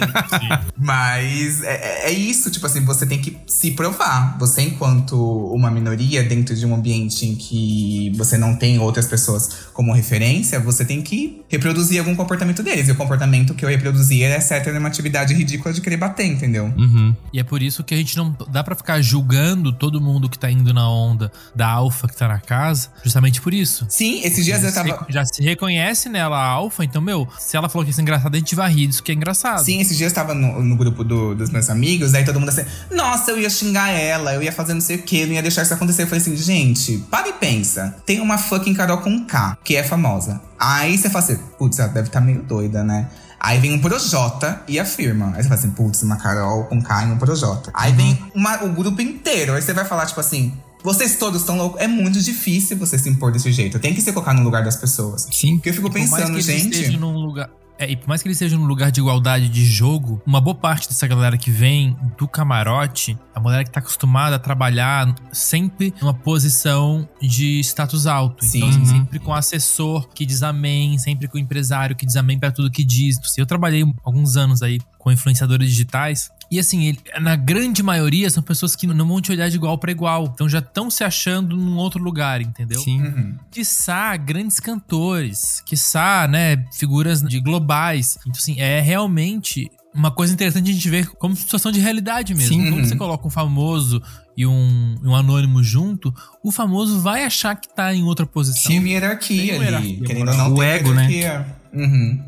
E eu acho muito interessante a gente falar sobre isso também, porque a gente esquece, porque a gente tá tendo uma visão da casa como um todo, as pessoas lá, elas só sabem o que elas estão presenciando, né? Tirando a Sara, que consegue se camuflar de qualquer coisa pra ser a espiã da casa, mas o restante é isso, você é muito das bolhas, né? Você tá na bolha que tá a Carol com a Lumena e o Projota e o Nego Di, o que eles falam, você acha que é o consenso, porque é só o que você tem contato, que é exatamente o que a gente faz aqui fora. Uhum. Quando você só conversa com um tipo de pessoa, pra você, esse discurso é o discurso que tá é, dominando a- as conversas. Uhum. É, tipo assim, e aí é, as pessoas falam assim, ai, tá demorando muito pra acordar pro jogo. Esses dias eu me vi a Camila de Lucas, que ela pegou e fez um post dela aconselhando o Lucas a ficar. Aí é, o admin dela do Twitter colocou assim, ela com coração, botou no Twitter e no Instagram. Eu segui a Camila de Lucas. E aí eu cheguei lá e, gente, eu não sou essa pessoa. O Big Brother me transformou. O Big Brother fez eu virar uma pessoa que, assim, eu concordei com o Neymar.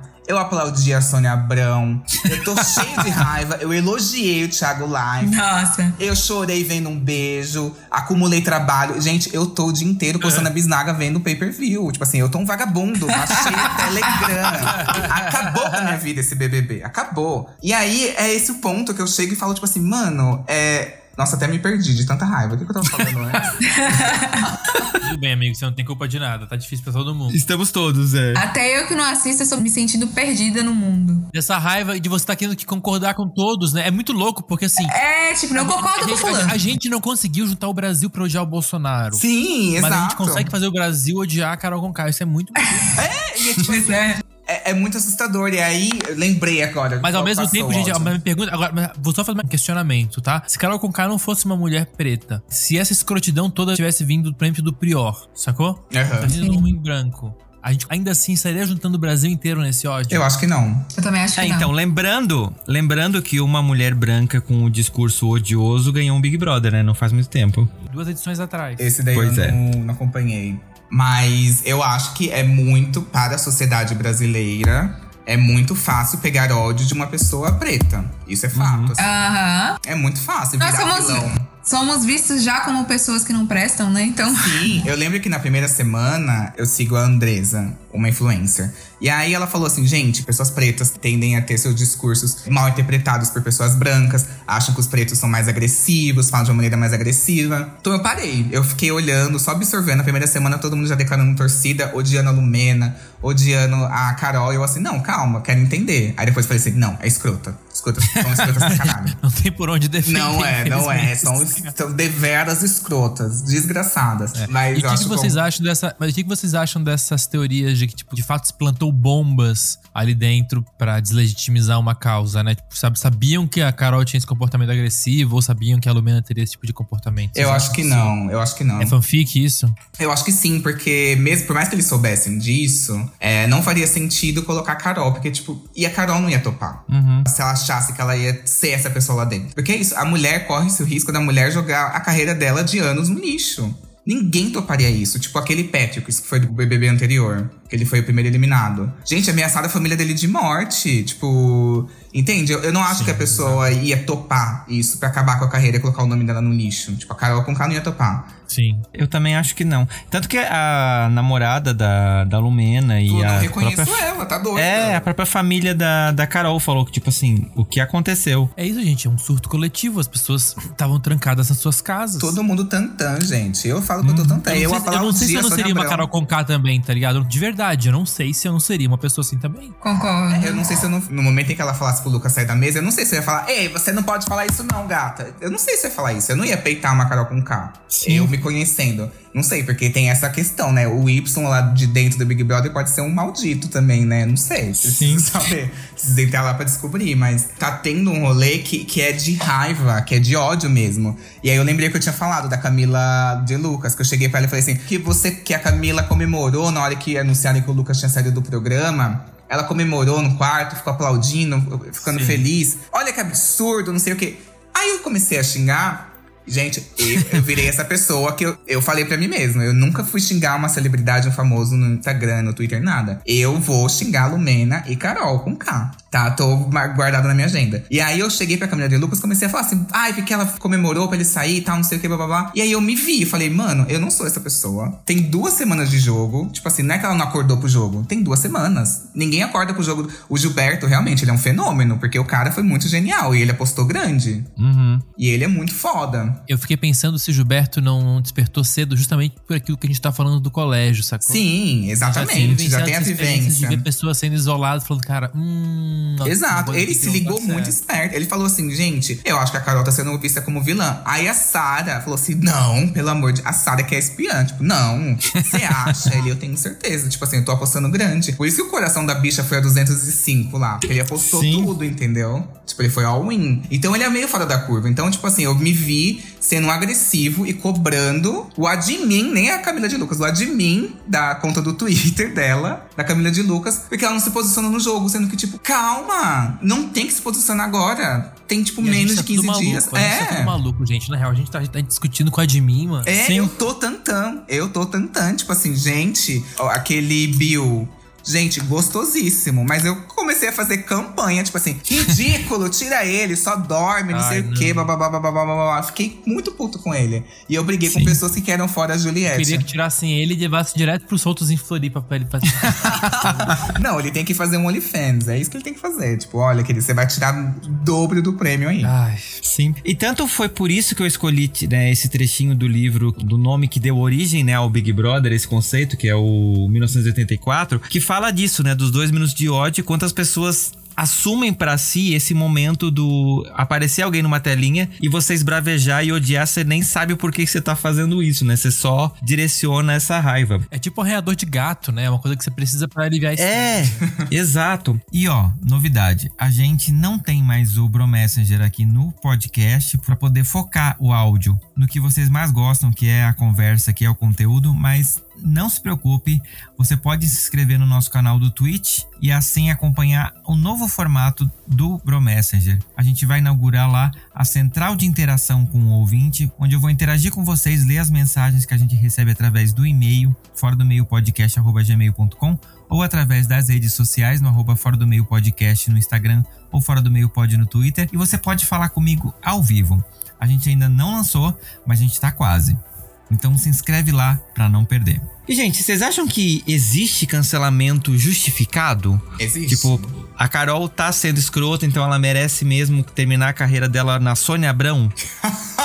Cara, não, eu acho que não. Eu acho que a gente deveria pensar como, como o sistema de sociedade, o que, que sempre funcionou, né? Democracia. Então, assim, uma pessoa cometeu um crime. Agora, se, se tá uma questão da moralidade, da imoralidade, cara, eu acho que você pode escolher não se relacionar com ela. Agora, Uhum. o cancelamento. É, então, ah, então, sim, justificável sim. Tipo assim, ó, você é um cara escroto, Fernando. Você é um cara que não dá pra confiar. Eu posso te cancelar da minha vida, eu posso te, te interromper, não quero mais ter relação com você. Eu acho que, por exemplo, se você for um cara acusão, um cara escroto, que ninguém quer estar perto de você, as pessoas vão naturalmente te isolar, entendeu? Tipo, Uhum. já- essa vai ser a consequência natural dos teus atos. Você vai ser seu próprio câncer, sacou? Tu vai ter aquilo que você colheu. Agora, não é o que tá acontecendo com o cancelamento de hoje, que é se você espirrou errado, se você falou opção sexual em vez de orientação sexual, sacou? Se você postou uma coisa errada em 2010, a gente tá na flor da- da pele, a gente tá querendo buscar alvos. Que nem a Carol tá fazendo toda semana. A Carol toda semana tá buscando um alvo. A gente também. Sim. Existe a justificativa, né? Mas eu não enxergo como algo plausível, sabe? Por mais que exista, ok, vou cancelar porque a pessoa falou algo errado e que eu não concordo e pronto, vou cancelar e acabou. Ok, tem a justificativa? Tem, mas não acho plausível cancelar a pessoa por causa disso. Uhum. Acho que todo mundo tem a chance de retratação, de reconhecer o erro e se retratar. E se ele não se retratar, beleza, ok. Se dane por aí eu, e eu vou me sair. Eu não vou sentar do lado. É aquilo que você falou, né? Tô eu no restaurante, chega o Bolsonaro, eu não quero almoçar do lado dele. Então eu vou sair, deixa ele lá. Tchau, não quero saber de você. Dá pra xingar, falar, vai tomar no cu, Bolsonaro, dá pra xingar. Ah, tam, não, sim, claro, né? Isso, mas eu não vou almoçar do lado dele nem a pau. Pode. Vou jogar meu quilo na cara dele. Você pode utilizar da sua expressão, com certeza. Mas assim, ó, no momento em que você simplesmente é, deixa de ignorar e parte né, pra, um- uma agressão no sentido de uma agressão verbal, né? De, uma express- de você se expressar um fora Bolsonaro, você tem todo o direito de fazer isso, mas você também tem, tem que lidar com as consequências de fazer isso. Você pode ouvir alguma Sim, coisa sim. de volta. Sim. Você Sim. pode gerar uma, uma agressão física. Quanto que é que vai ser merecida? O que eu tô falando é, a gente tá escalando as coisas. No momento, É, no que tá momento que a gente precisa falar, olha, se eu vejo um bolsonarista, eu vou, vou mugir pra ele. A gente tá escalando essa briga. Uhum. Sim. Aham. Tem um áudio de uma mulher no WhatsApp que minha irmã me mandou. Que a mulher tá contando pra amiga dela sem fôlego. Gente, eu vi o Bolsonaro. E aí eu parei o que eu tava fazendo. E aí eu enchi o ar e falei assim: mandei ele tomar no cu e pra puta que pariu xingar. que delícia, ganhei meu dia. Eu ia ser essa pessoa. Mas eu entendo também que não dá seria. espaço pro. Mas eu entendo que também isso, assim, enfim, um momento de raiva e tal. Mas eu acho que, assim, o cancelamento, o intuito dele é qual? É que a pessoa se arrependa? Tipo, olha, Carol Conká, você está fazendo isso errado. Não, é a enquanto gente, você fazia é a gente campanhas se sentir de... superior. É a gente se sentir melhor. Tipo, ai, É. eu não sou a criatura mais escrota do grupo. Eu não sou o ômega, sabe? Eu não sou o menininho que foi isolado no final. Eu tô no grupo dos populares. Tô certo com todo mundo. E- esse- São essa é a egos, né? sensação que dá, né? Essa é a sensação Exato. que dá. É, e aí, a partir do momento que a gente fala, tipo assim, não, a Carol Conká nunca mais vai tocar aqui em casa. A Carol Conká não vai entrar aqui na minha casa. Eu me boto numa posição de uma moral que é como se eu nunca tivesse sido escroto com alguém. Sim. Entende? E aí eu acho que é, o principal ponto da, do cancelamento, de ser justo ou não, pra mim tem que pensar, tipo, qual o intuito? É a pessoa aprender uma lição? É a pessoa desconstruir uma coisa nela? É a pessoa mudar? Porque aí eu, eu não vejo sentido em você, tipo assim, banir essa pessoa da sua vida. Por exemplo, Uhum. Carol Conká, vamos supor, Carol Conká vai sair essa semana. Terça-feira que vem, ela sai. E aí todo mundo perdeu. Ela tinha 1,8 milhões de seguidores. Aí agora ela tá com 1,2. Até, até lançar esse podcast pode É ser bem melhor que a gente ainda, né? É, e tipo assim, as pessoas querem, as pessoas estão fazendo mutirão de unfollow nela. Então, tipo assim, tá, vamos supor que ela sai. Todo mundo vai xingar ela nas redes sociais.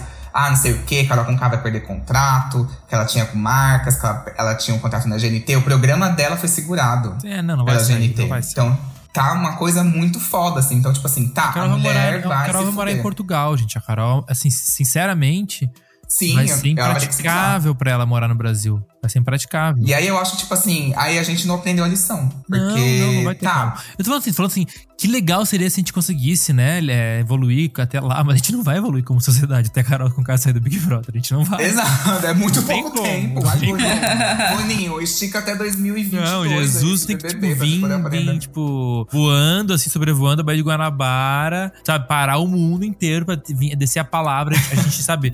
Todo mundo vir uma luz divina e a gente. Oh! E a gente evoluir de fato, assim, por uma intervenção. Porque depender Não, da gente. Jesus ia fazer entrada depender da bafo. gente, ela vai levar ovada, ela vai, sabe, ter que Vai. ter segurança, vai ter que sabe, ficar trancada em casa durante semanas e pegar um voo pra ir pra Europa ou pra Miami e se tocar lá nos próximos anos. Uhum.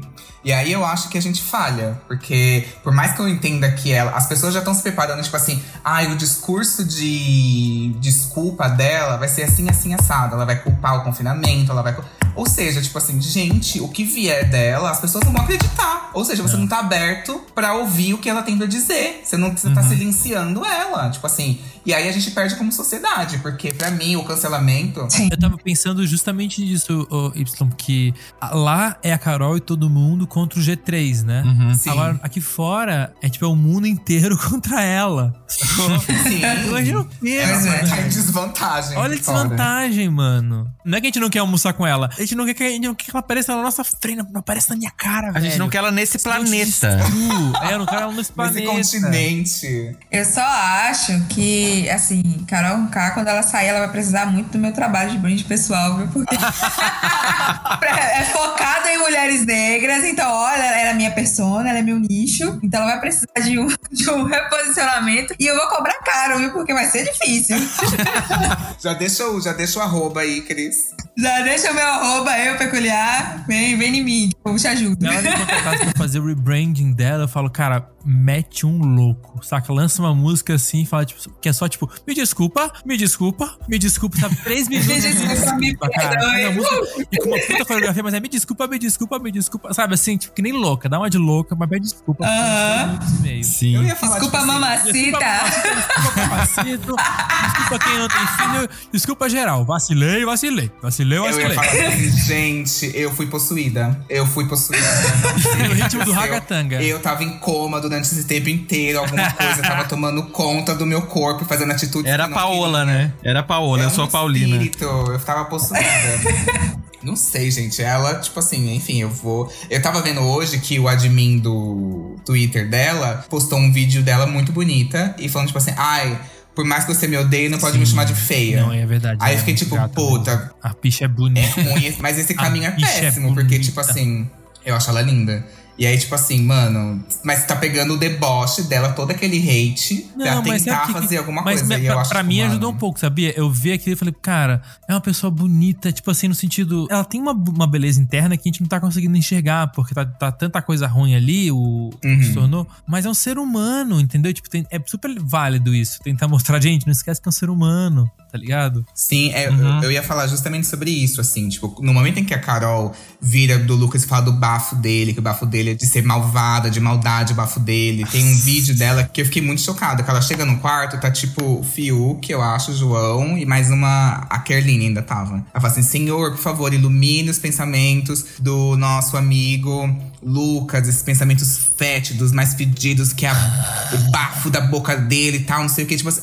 Mano, e aí, ao mesmo tempo que ela tentou desumanizar o Lucas, vai ser o nosso papel, que eu acho difícil, nosso papel como sociedade, fazer o que ela tentou fazer de errado, que é humanizar ela. Que é tipo assim, enquanto ela tentou desumanizar o cara pra gente odiar ele, e a gente foi lá e fez uma vaquinha e deu milhões pra ele, a gente vai ter que fazer o trabalho inverso com ela, que é tipo assim, puta que pariu, a gente te desumanizou. E a gente vai ter que te humanizar de novo. E aí eu acho que, tipo assim, fudeu. Fudeu, porque, tipo assim, não tô em condições. Como eu disse, eu tava aplaudindo a Sônia Abrão, gente. Não tô em condições de perdoar agora, entendeu? Não dá. Sim. E é interessante que a gente teve uma questão de cancelamento esses tempos que, pra mim, foram desculpas muito positivas. Que foi o caso da Marília Mendonça com aquele episódio da transfobia na, na live. Que pra mim o pedido de desculpa dela foi sensacional porque ela não tentou se justificar. Ela reconheceu o erro e ela apontou isso. E teve esse caso da, da música lá daquela dupla sertaneja também transfóbica que eles foram lá reescreveram a letra, chamaram uma pessoa trans pra participar do clipe, etc e tal. Meio que as pessoas pegaram essa negatividade que as pessoas estavam dando e elas mostraram que, opa, tá bom, eu errei e aqui tá o meu posicionamento, né? Houve uma atitude maior do que só um, ai, desculpa, foi mal. Uhum. Eu não sei, mas eu acho que talvez esse seja o melhor caminho, né? Admitir o erro. É, e. Porque assim, eu acho que muito ruim você tentar justificar, tipo, ah, aquilo não sou eu. Mas quem era então? A gente ficou semanas te vendo.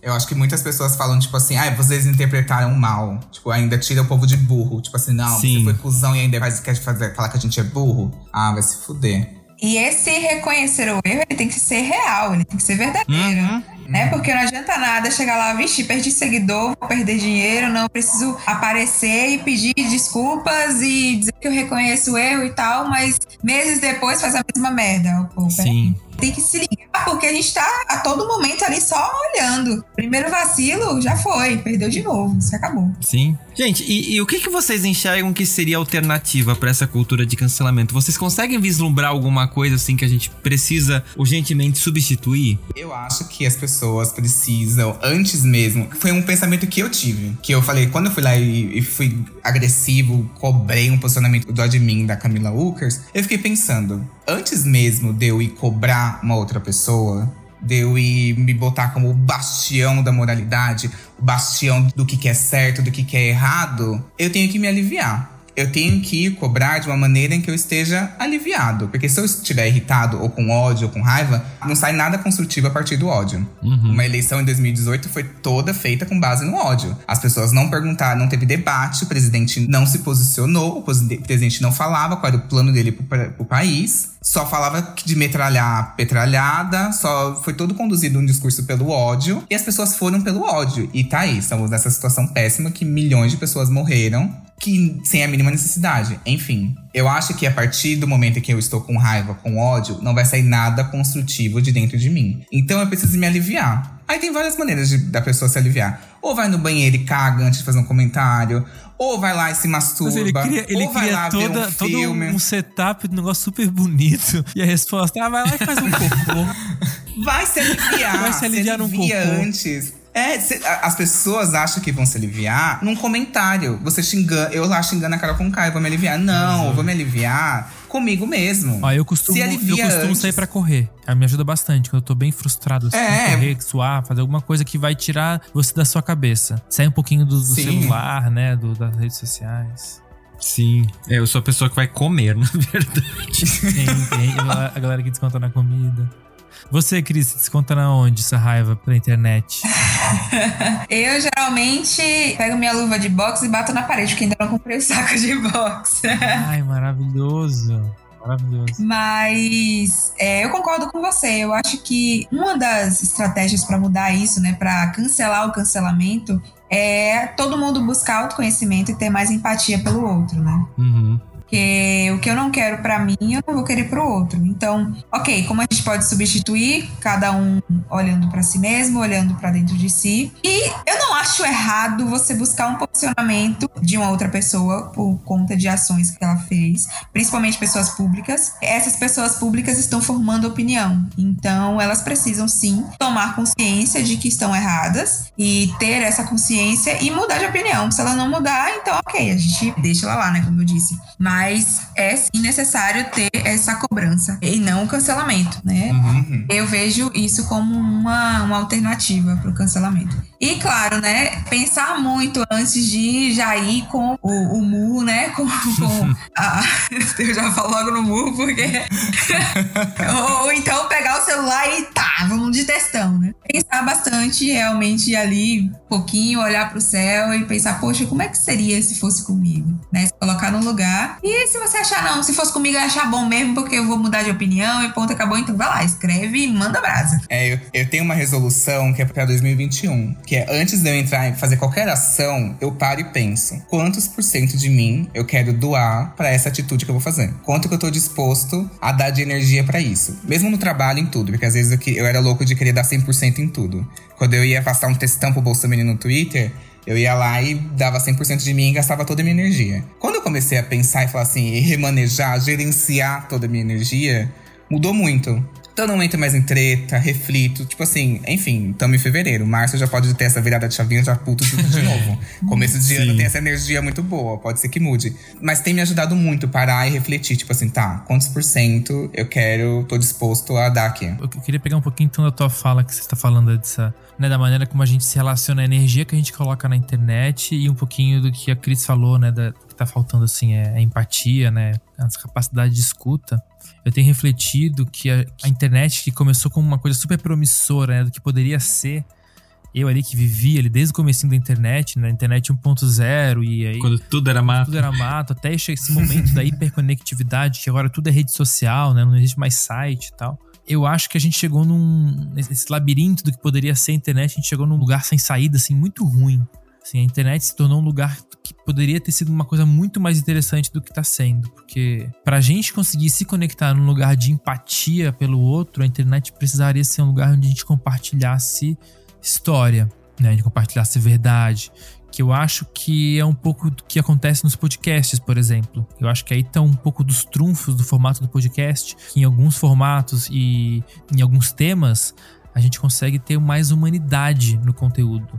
Né? Não é uma coisa TikTok, né? Não é uma coisa que é a dancinha, ponta pra cá, ponta pra lá, ponta pra lá, sabe? Não é o lance da ma- maquiagem rápida, do, da- do meme. Assim, a gente transformou a nossa hiperconectividade numa comunicação super rasa de opinião. Uhum. E a opinião, ela não tem como ter empatia por uma opinião, porque a opinião é, é, só, tocar, é só o que você acha, não é quem você é, né? E aí a gente agora tá começando a definir as pessoas pelo que elas acham e não por quem elas são. E aí a gente tá dando esse bug nesse momento olhando pra essa galera do Big Brother, é porque tá ali o Caio, que realmente é um cara que passa cheque sem fundo, voltou no Bolsonaro, mas tu fala, puta, mas é um cara coração, né? Tipo, é um ser humano massa, né?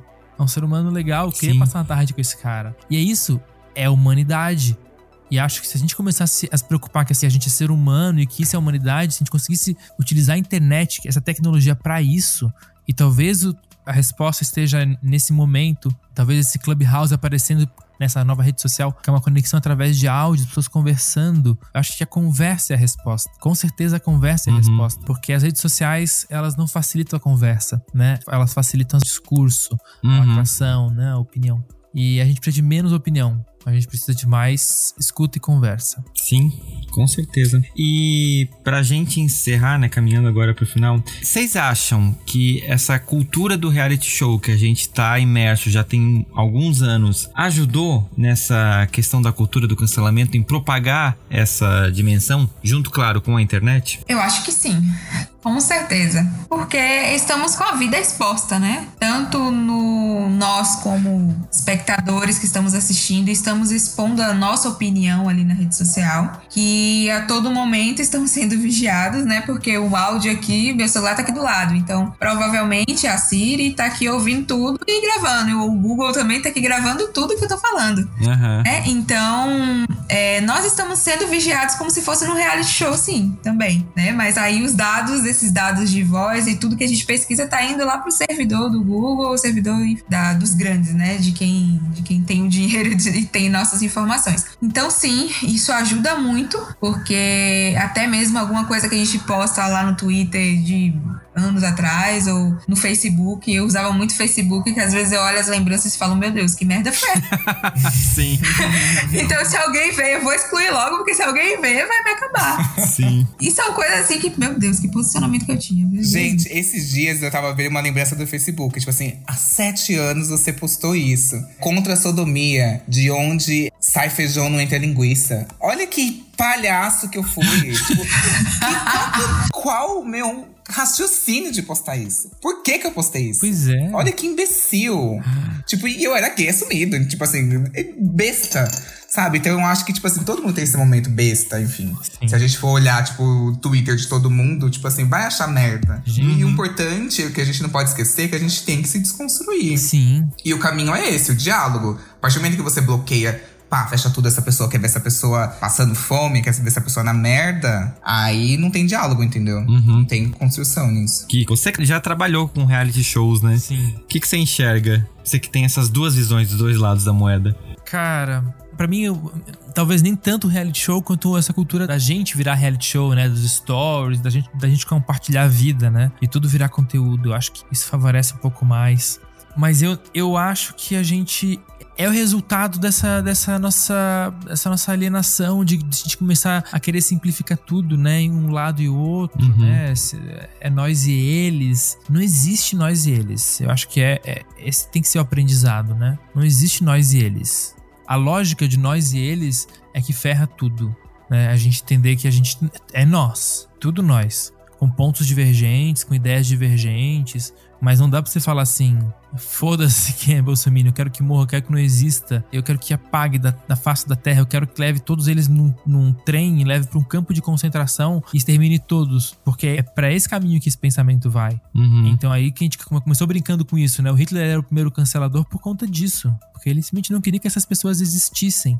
E quando a gente fala, eu vou até ser um pouco polêmico aqui, mas assim, eu ouço muitas pessoas falando, nossa, queria esse, esse pedófilo, esse cara tinha que, tinha que morrer, não tinha que existir, tinha que matar. Eu falei assim, cara, esse- beleza, é foda essa questão da pedofilia, mas é uma doença, né? É Uhum. uma doença, é uma questão de saúde. E questão de saúde não se resolve na porrada. Então, eu acho que, voltando pro lance, né? A internet trouxe a gente pra um lugar. A internet não existe, né? A gente transformou a internet de acordo com aquilo que a gente tá precisando, que é exorcizar uma coisa que a gente não tá resolvendo, sacou? A Uhum. nossa moralidade ainda tá muito hipócrita. A gente não tá enxergando com uma sombra que ainda existe na gente e que e quando a gente vê no outro, a gente aponta e quer cancelar. Sim. Eu concordo bastante com isso, que eu acho que não acho que reality shows é, impulsionaram isso. Eu acho que é uma coisa de muito, muito, muito tempo mesmo, assim. Eu acho que é uma questão que a internet deu foi, tipo, de fortalecer esse movimento da cultura do cancelamento. Uhum. Mas, por exemplo, eu acho que é isso. O Hitler, a gente falou da gente na escola, como que era um movimento que a gente fazia instintivamente. A gente vê na geração de hoje também, crianças de 8 anos fazendo isso. É, excluindo uma pessoa qual eles acham que é estranho para eles. Você é estranho, você não faz parte da gente. A gente vai excluir das brincadeiras.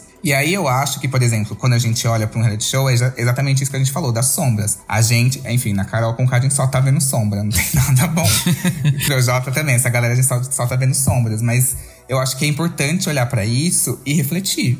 Porque, tipo, tá, Carol com K passa por lá e faz todo aquele estrago, deixa todo mundo irritado. Não tem pão, não tem circo também, que ela acabou com o circo, acabou com tudo. E aí, tipo, tá, mas o que, que vai surgir a partir dela? Qual vai ser a parte construtiva que a gente vai tirar disso dela? Qual, sabe, qual a resolução disso? Eu acho que o grande ponto é esse, de tipo, a gente vai ser igual ela? Uhum. A gente vai fazer o que ela fez com o Lucas com ela? A gente vai reproduzir isso? Tipo, você vai sair da minha mesa que eu não aguento olhar pra tua cara. Vai pra merda. Tipo, é isso que a gente quer fazer? A gente quer reproduzir exatamente o que ela fez? Só desse jeito que a pessoa vai aprender? A pessoa só aprende através da dor? É isso que você acredita?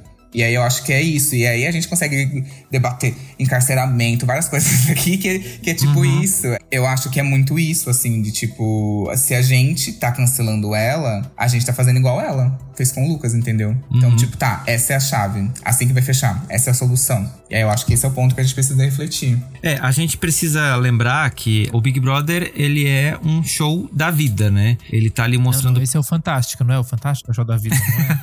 É, é, o- é o fantástico.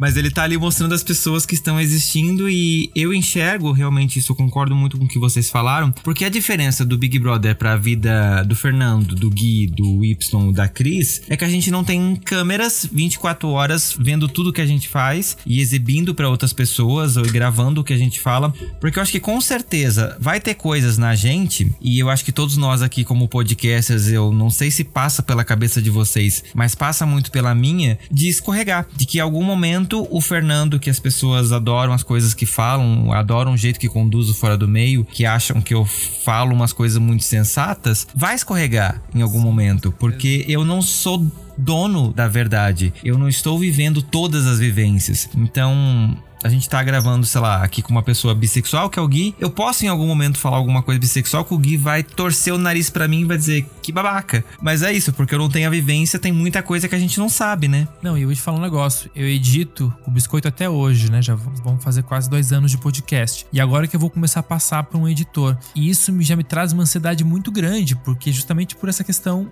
de. Eu me preocupo muito com o que eu digo. E às vezes eu falo umas merdas muito grandes e falo assim, graças a Deus eu sou editor. Porque eu vou tirar essa besteira que eu falei aqui. Na hora que eu tô falando, eu falei, ih, tô falando merda.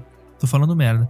Então, a questão é essa. A gente tá numa sociedade que a gente se filma, né? A gente vai dar o clique Uhum. e eu gravo três, quatro vezes. Ah, agora ficou ótimo. Agora ficou super genuíno. Na terceira vez que eu gravei. E essa galera não tá tendo essa oportunidade de fazer stories. Eles estão fazendo live ininterrupta. Uhum. Eu fiz um, um desses jobs que era uma live dessas de cinco dias, né? Uma das influenciadoras cinco dias numa casa. Eu tava trabalhando com câmera ali, filmando elas naquele tempo todo. Cara, é uma loucura porque tu não tá vivendo de verdade. Tu não tá vivendo de verdade. E quando tu esquece, acontece isso, entende? Expõe a realidade. Uhum. Porque essa galera, assim, não é vida, né? Assim, a, a não ser a Carol Conká que não consegue deixar escapar. Mas, assim, nenhum deles tá safo de ser uma Carol Conká ali dentro. Eles eles estão muito preocupados em não fazer cagada. Sim. Porque é foda mesmo. E a realidade é uma coisa cruel, né? A gente exposto no nosso próprio Facebook com as lembranças de, sei lá, 7, 8 anos atrás, e você olha e diz: Meu Deus, por que, que eu fiz isso? E é isso, né? A, a diferença dessas pessoas e da, da Anitta, da, sei lá, qualquer outra pessoa que é cancelada o tempo todo, é que você tem essas lembranças jogadas na sua cara imediatamente e você tem que responder sobre elas na hora. E é isso. A- assumir essa postura do já tô cancelada mesmo, igual um meme, e dizer foda-se, vou continuar sendo uma pessoa escrota, não te ajuda, mas ao mesmo tempo você ficar o tempo todo pedindo desculpa e não melhorar, também não. Então acho que, como né, foi falado nesse episódio, é a nossa chance lance de olhar para uma experiência que não é a nossa dentro de uma casa que a gente não tá e pensar, eu estaria naquele papel? Se eu estiver, o que, que eu posso fazer para isso não acontecer e para eu evoluir como ser humano? Todos nós aprendemos e evoluímos, o, o homem evoluiu. Olha a história, quantas coisas erradas a gente fez para conseguir acertar algumas. Então acho que essa é a principal mensagem desse episódio e dessa questão do BBB, né? O Lucas, por exemplo, ele errou, ele fez um erro, mas ele conseguiu aqui fora se redimir, a gente conseguiu perdoar ele. Por que, que a gente não pode fazer isso com qualquer outra pessoa? Se joga. E no Se Joga desse episódio, a gente vai, como sempre, claro, deixar aqui indicações para você continuar refletindo sobre o assunto, né? Continuar aqui imerso nessas questões. A minha indicação que eu vou deixar para vocês é lá o livro que eu comecei falando nesse episódio, o 1984 do George Orwell. Se você gosta de distopias, eu tenho certeza que você vai gostar muito desse livro e você vai refletir sobre muitas coisas do próprio Big Brother, porque será que a gente, todos nós, não vivemos um Big Brother? O George te convida a essa reflexão e, sério, é um livro muito bom. Convidados, o que, que vocês deixam de lição de casa pra audiência do Fora do Meio? Eu, quero, eu ia falar uma coisa, mas eu quero indicar uma série que é maravilhosa, que chama Veneno. Ah, incrível. É uma série que conta a história da garota de programa, La Veneno. E é perfeita, é muito linda. Só se prepare para chorar, se prepare para rir. É perfeita, é uma série incrível. Infelizmente, só tá no HBO Max, que não tem no Brasil ainda. Então, dá seus pulos aí. Quero ver. Eu ouvi falar, eu ouvi falar bastante dessa série. É Nossa, perfeita. assista, Gui. Eu comecei a assistir, eu ainda não terminei, mas assista. Você viu até qual episódio, Fernando? Até o 2. Ah, tá. O 2 é. Você chorou? Muito. Nossa, gente, é de soluçar. Tem um episódio que eu quase vomitei, que é uma cena muito forte. É perfeito. Ó, a minha indicação vai ser pra você sair um pouquinho do Big Brother, pra sair um pouquinho desse reality show e se voltar pra um outro reality show tão importante quanto que são as Olimpíadas das Drags, que é o RuPaul's Drag Race, que está acontecendo agora na sua 13 terceira temporada, ao mesmo tempo na sua segunda temporada no The UK, sim, tá acontecendo duas temporadas de RuPaul's Drag Race e o meu podcast Biscoito está fazendo uma cobertura especial semanal, que é o biscoito recheado com cobertura de RuPaul's Drag Race. Em toda segunda-feira tá saindo um episódio novo lá no feed do Biscoito, no Spotify, onde a gente comenta sempre eu, Babu Carreira e mais dois convidados, sendo um deles uma drag, sempre por motivos de support your local queens. E a gente analisa o episódio que passou nessa última sexta-feira. E se você for agora clicar no Spotify, nosso último episódio foi com a Duda Delo Russo e com a Divine do podcast A Santíssima Trindade das Perucas. Maravilhoso, escutem. Show! Bom, quero deixar aí de indicação aí pra vocês, né? Fazer meditação pra aliviar esse estresse do BBB. Indico também aí pra vocês assistirem a série Black Mirror e o Dilema das Redes. Se já assistiu, assiste de novo, porque principalmente o Dilema das Redes, pra poder ficar ligado aí nessa questão da cultura do cancelamento e, claro, né, o nosso comportamento nas redes sociais. Querem deixar as redes sociais de vocês? Bom, meu podcast é o Devaneios de Cris, tá em ato, mas tem alguns vários episódios aí pra você ouvir. Eu falo de filosofia, falo da vida, falo sobre várias coisas e espero você lá ouvindo e comentando também lá no meu Instagram @eupeculiar, né? E já deixo aqui o convite se você é uma mulher negra e quer fazer o posicionamento de sua marca pessoal, pra você também inclusive, né, Carol Conká. né? Eu já vou planejar que fazer o planejamento do seu reposicionamento, tá? Já bonitinho e eu só vou mandar conta, meu amor. o Pix, né? Segue o Pix, querida. É, o Pix, é. Segue o Pix. Mas, Cris, só uma perguntinha antes. A Lumena te autorizou a fazer isso? Cara, eu não tô nem. tá bom, se ela quiser ser minha cliente também, né? Porque, tipo, ela como psicóloga, eu tô precisando de umas ajudas aí. Inclusive, um psicólogo pra ela, né? Vou deixar as redes sociais então. Gente, então sigam o Biscoito Podcast nas redes sociais, é arroba Biscoito Podcast, tanto no Twitter quanto no Instagram. E me siga também, arroba Neves, tanto no Twitter quanto no Instagram. Obrigado, Fê, por me receber aqui mais uma vez. Vida longa e próspera pro podcast. Eu queria muito agradecer o convite. Fernando, eu amo Fora do Meio. Muito, muito, muito obrigado mesmo. Adoro participar. Adoro mesmo. Queria ser cadeira cativa, inclusive. tá pedindo emprego já. Se vocês não quiserem que eu fale tanta merda, assim, acharem que eu não falei tanto mal, assim, gostarem de mim, não tiverem me cancelado, minhas redes sociais é arroba controle underline Y no Instagram e a mesma coisa no Twitter. E eu tenho um podcast eu, onde eu falo sobre relacionamentos atuais. Que também chama Controle Y e está em todas as plataformas de streaming. Gente, e se você não segue o Fora do Meio, pode seguir a gente no Instagram com arroba Fora do Meio Podcast ou no Twitter Fora do Meio Pod. E por favor, vá conhecer o podcast dessa galera, porque eu gosto de todos, todos são sensacionais. E meninos e meninas, eu estou muito agradecido por vocês estarem aqui comigo para discutir esse assunto. Eu admiro demais o trabalho de todos vocês. Não chamei vocês baseado nas pessoas que falariam mal do BBB, né? Porque todo mundo faria isso, mas principalmente, né, Gui, ser como uma pessoa, um ícone bissexual para mim, você me ensina muita coisa no biscoito, junto com as meninas. Y, você é sensacional, sou seu fã. E Cris é uma pessoa que eu descobri recentemente e é uma pessoa que eu admiro demais. E eu tô muito contente de ter esse elenco aqui nesse episódio do Fora do Meio. Muitíssimo obrigada pelo convite, estou muito feliz. Muito obrigada. Você também foi uma das pessoas muito tops que eu conheci em 2020 aí, que foi muito bom, muito bom. E para você que achou que todas as minhas opiniões são, tipo, dignas de uma pessoa super bem resolvida, está enganado, viu? Estou só tentando. Todos Porque, nós. oxi. Obrigadão mesmo, Fê. Chama sempre aí. Valeu. Foi demais. E, querido ouvinte, quero agradecer demais você que ouviu até aqui. E eu aguardo vocês daqui a 15 dias em mais um episódio do Fora do Meio. E ó. O próximo episódio, março, a gente vai fazer episódios, claro, pra campanha O Podcast é Delas. Então, fica ligado e até daqui a 15 dias. É isso. Então, obrigada, gente. Tchau. Tchau, gente. Valeu. Eu quero terminar com uma frase que é aquela pessoa que falou mal o tempo inteiro e termina assim: ai, mas quem somos nós pra poder falar pra criticar, né? Mas eu vou terminar com militância, mas quem somos nós pra problematizar, né? Justamente. Ai, melhor frase de encerramento.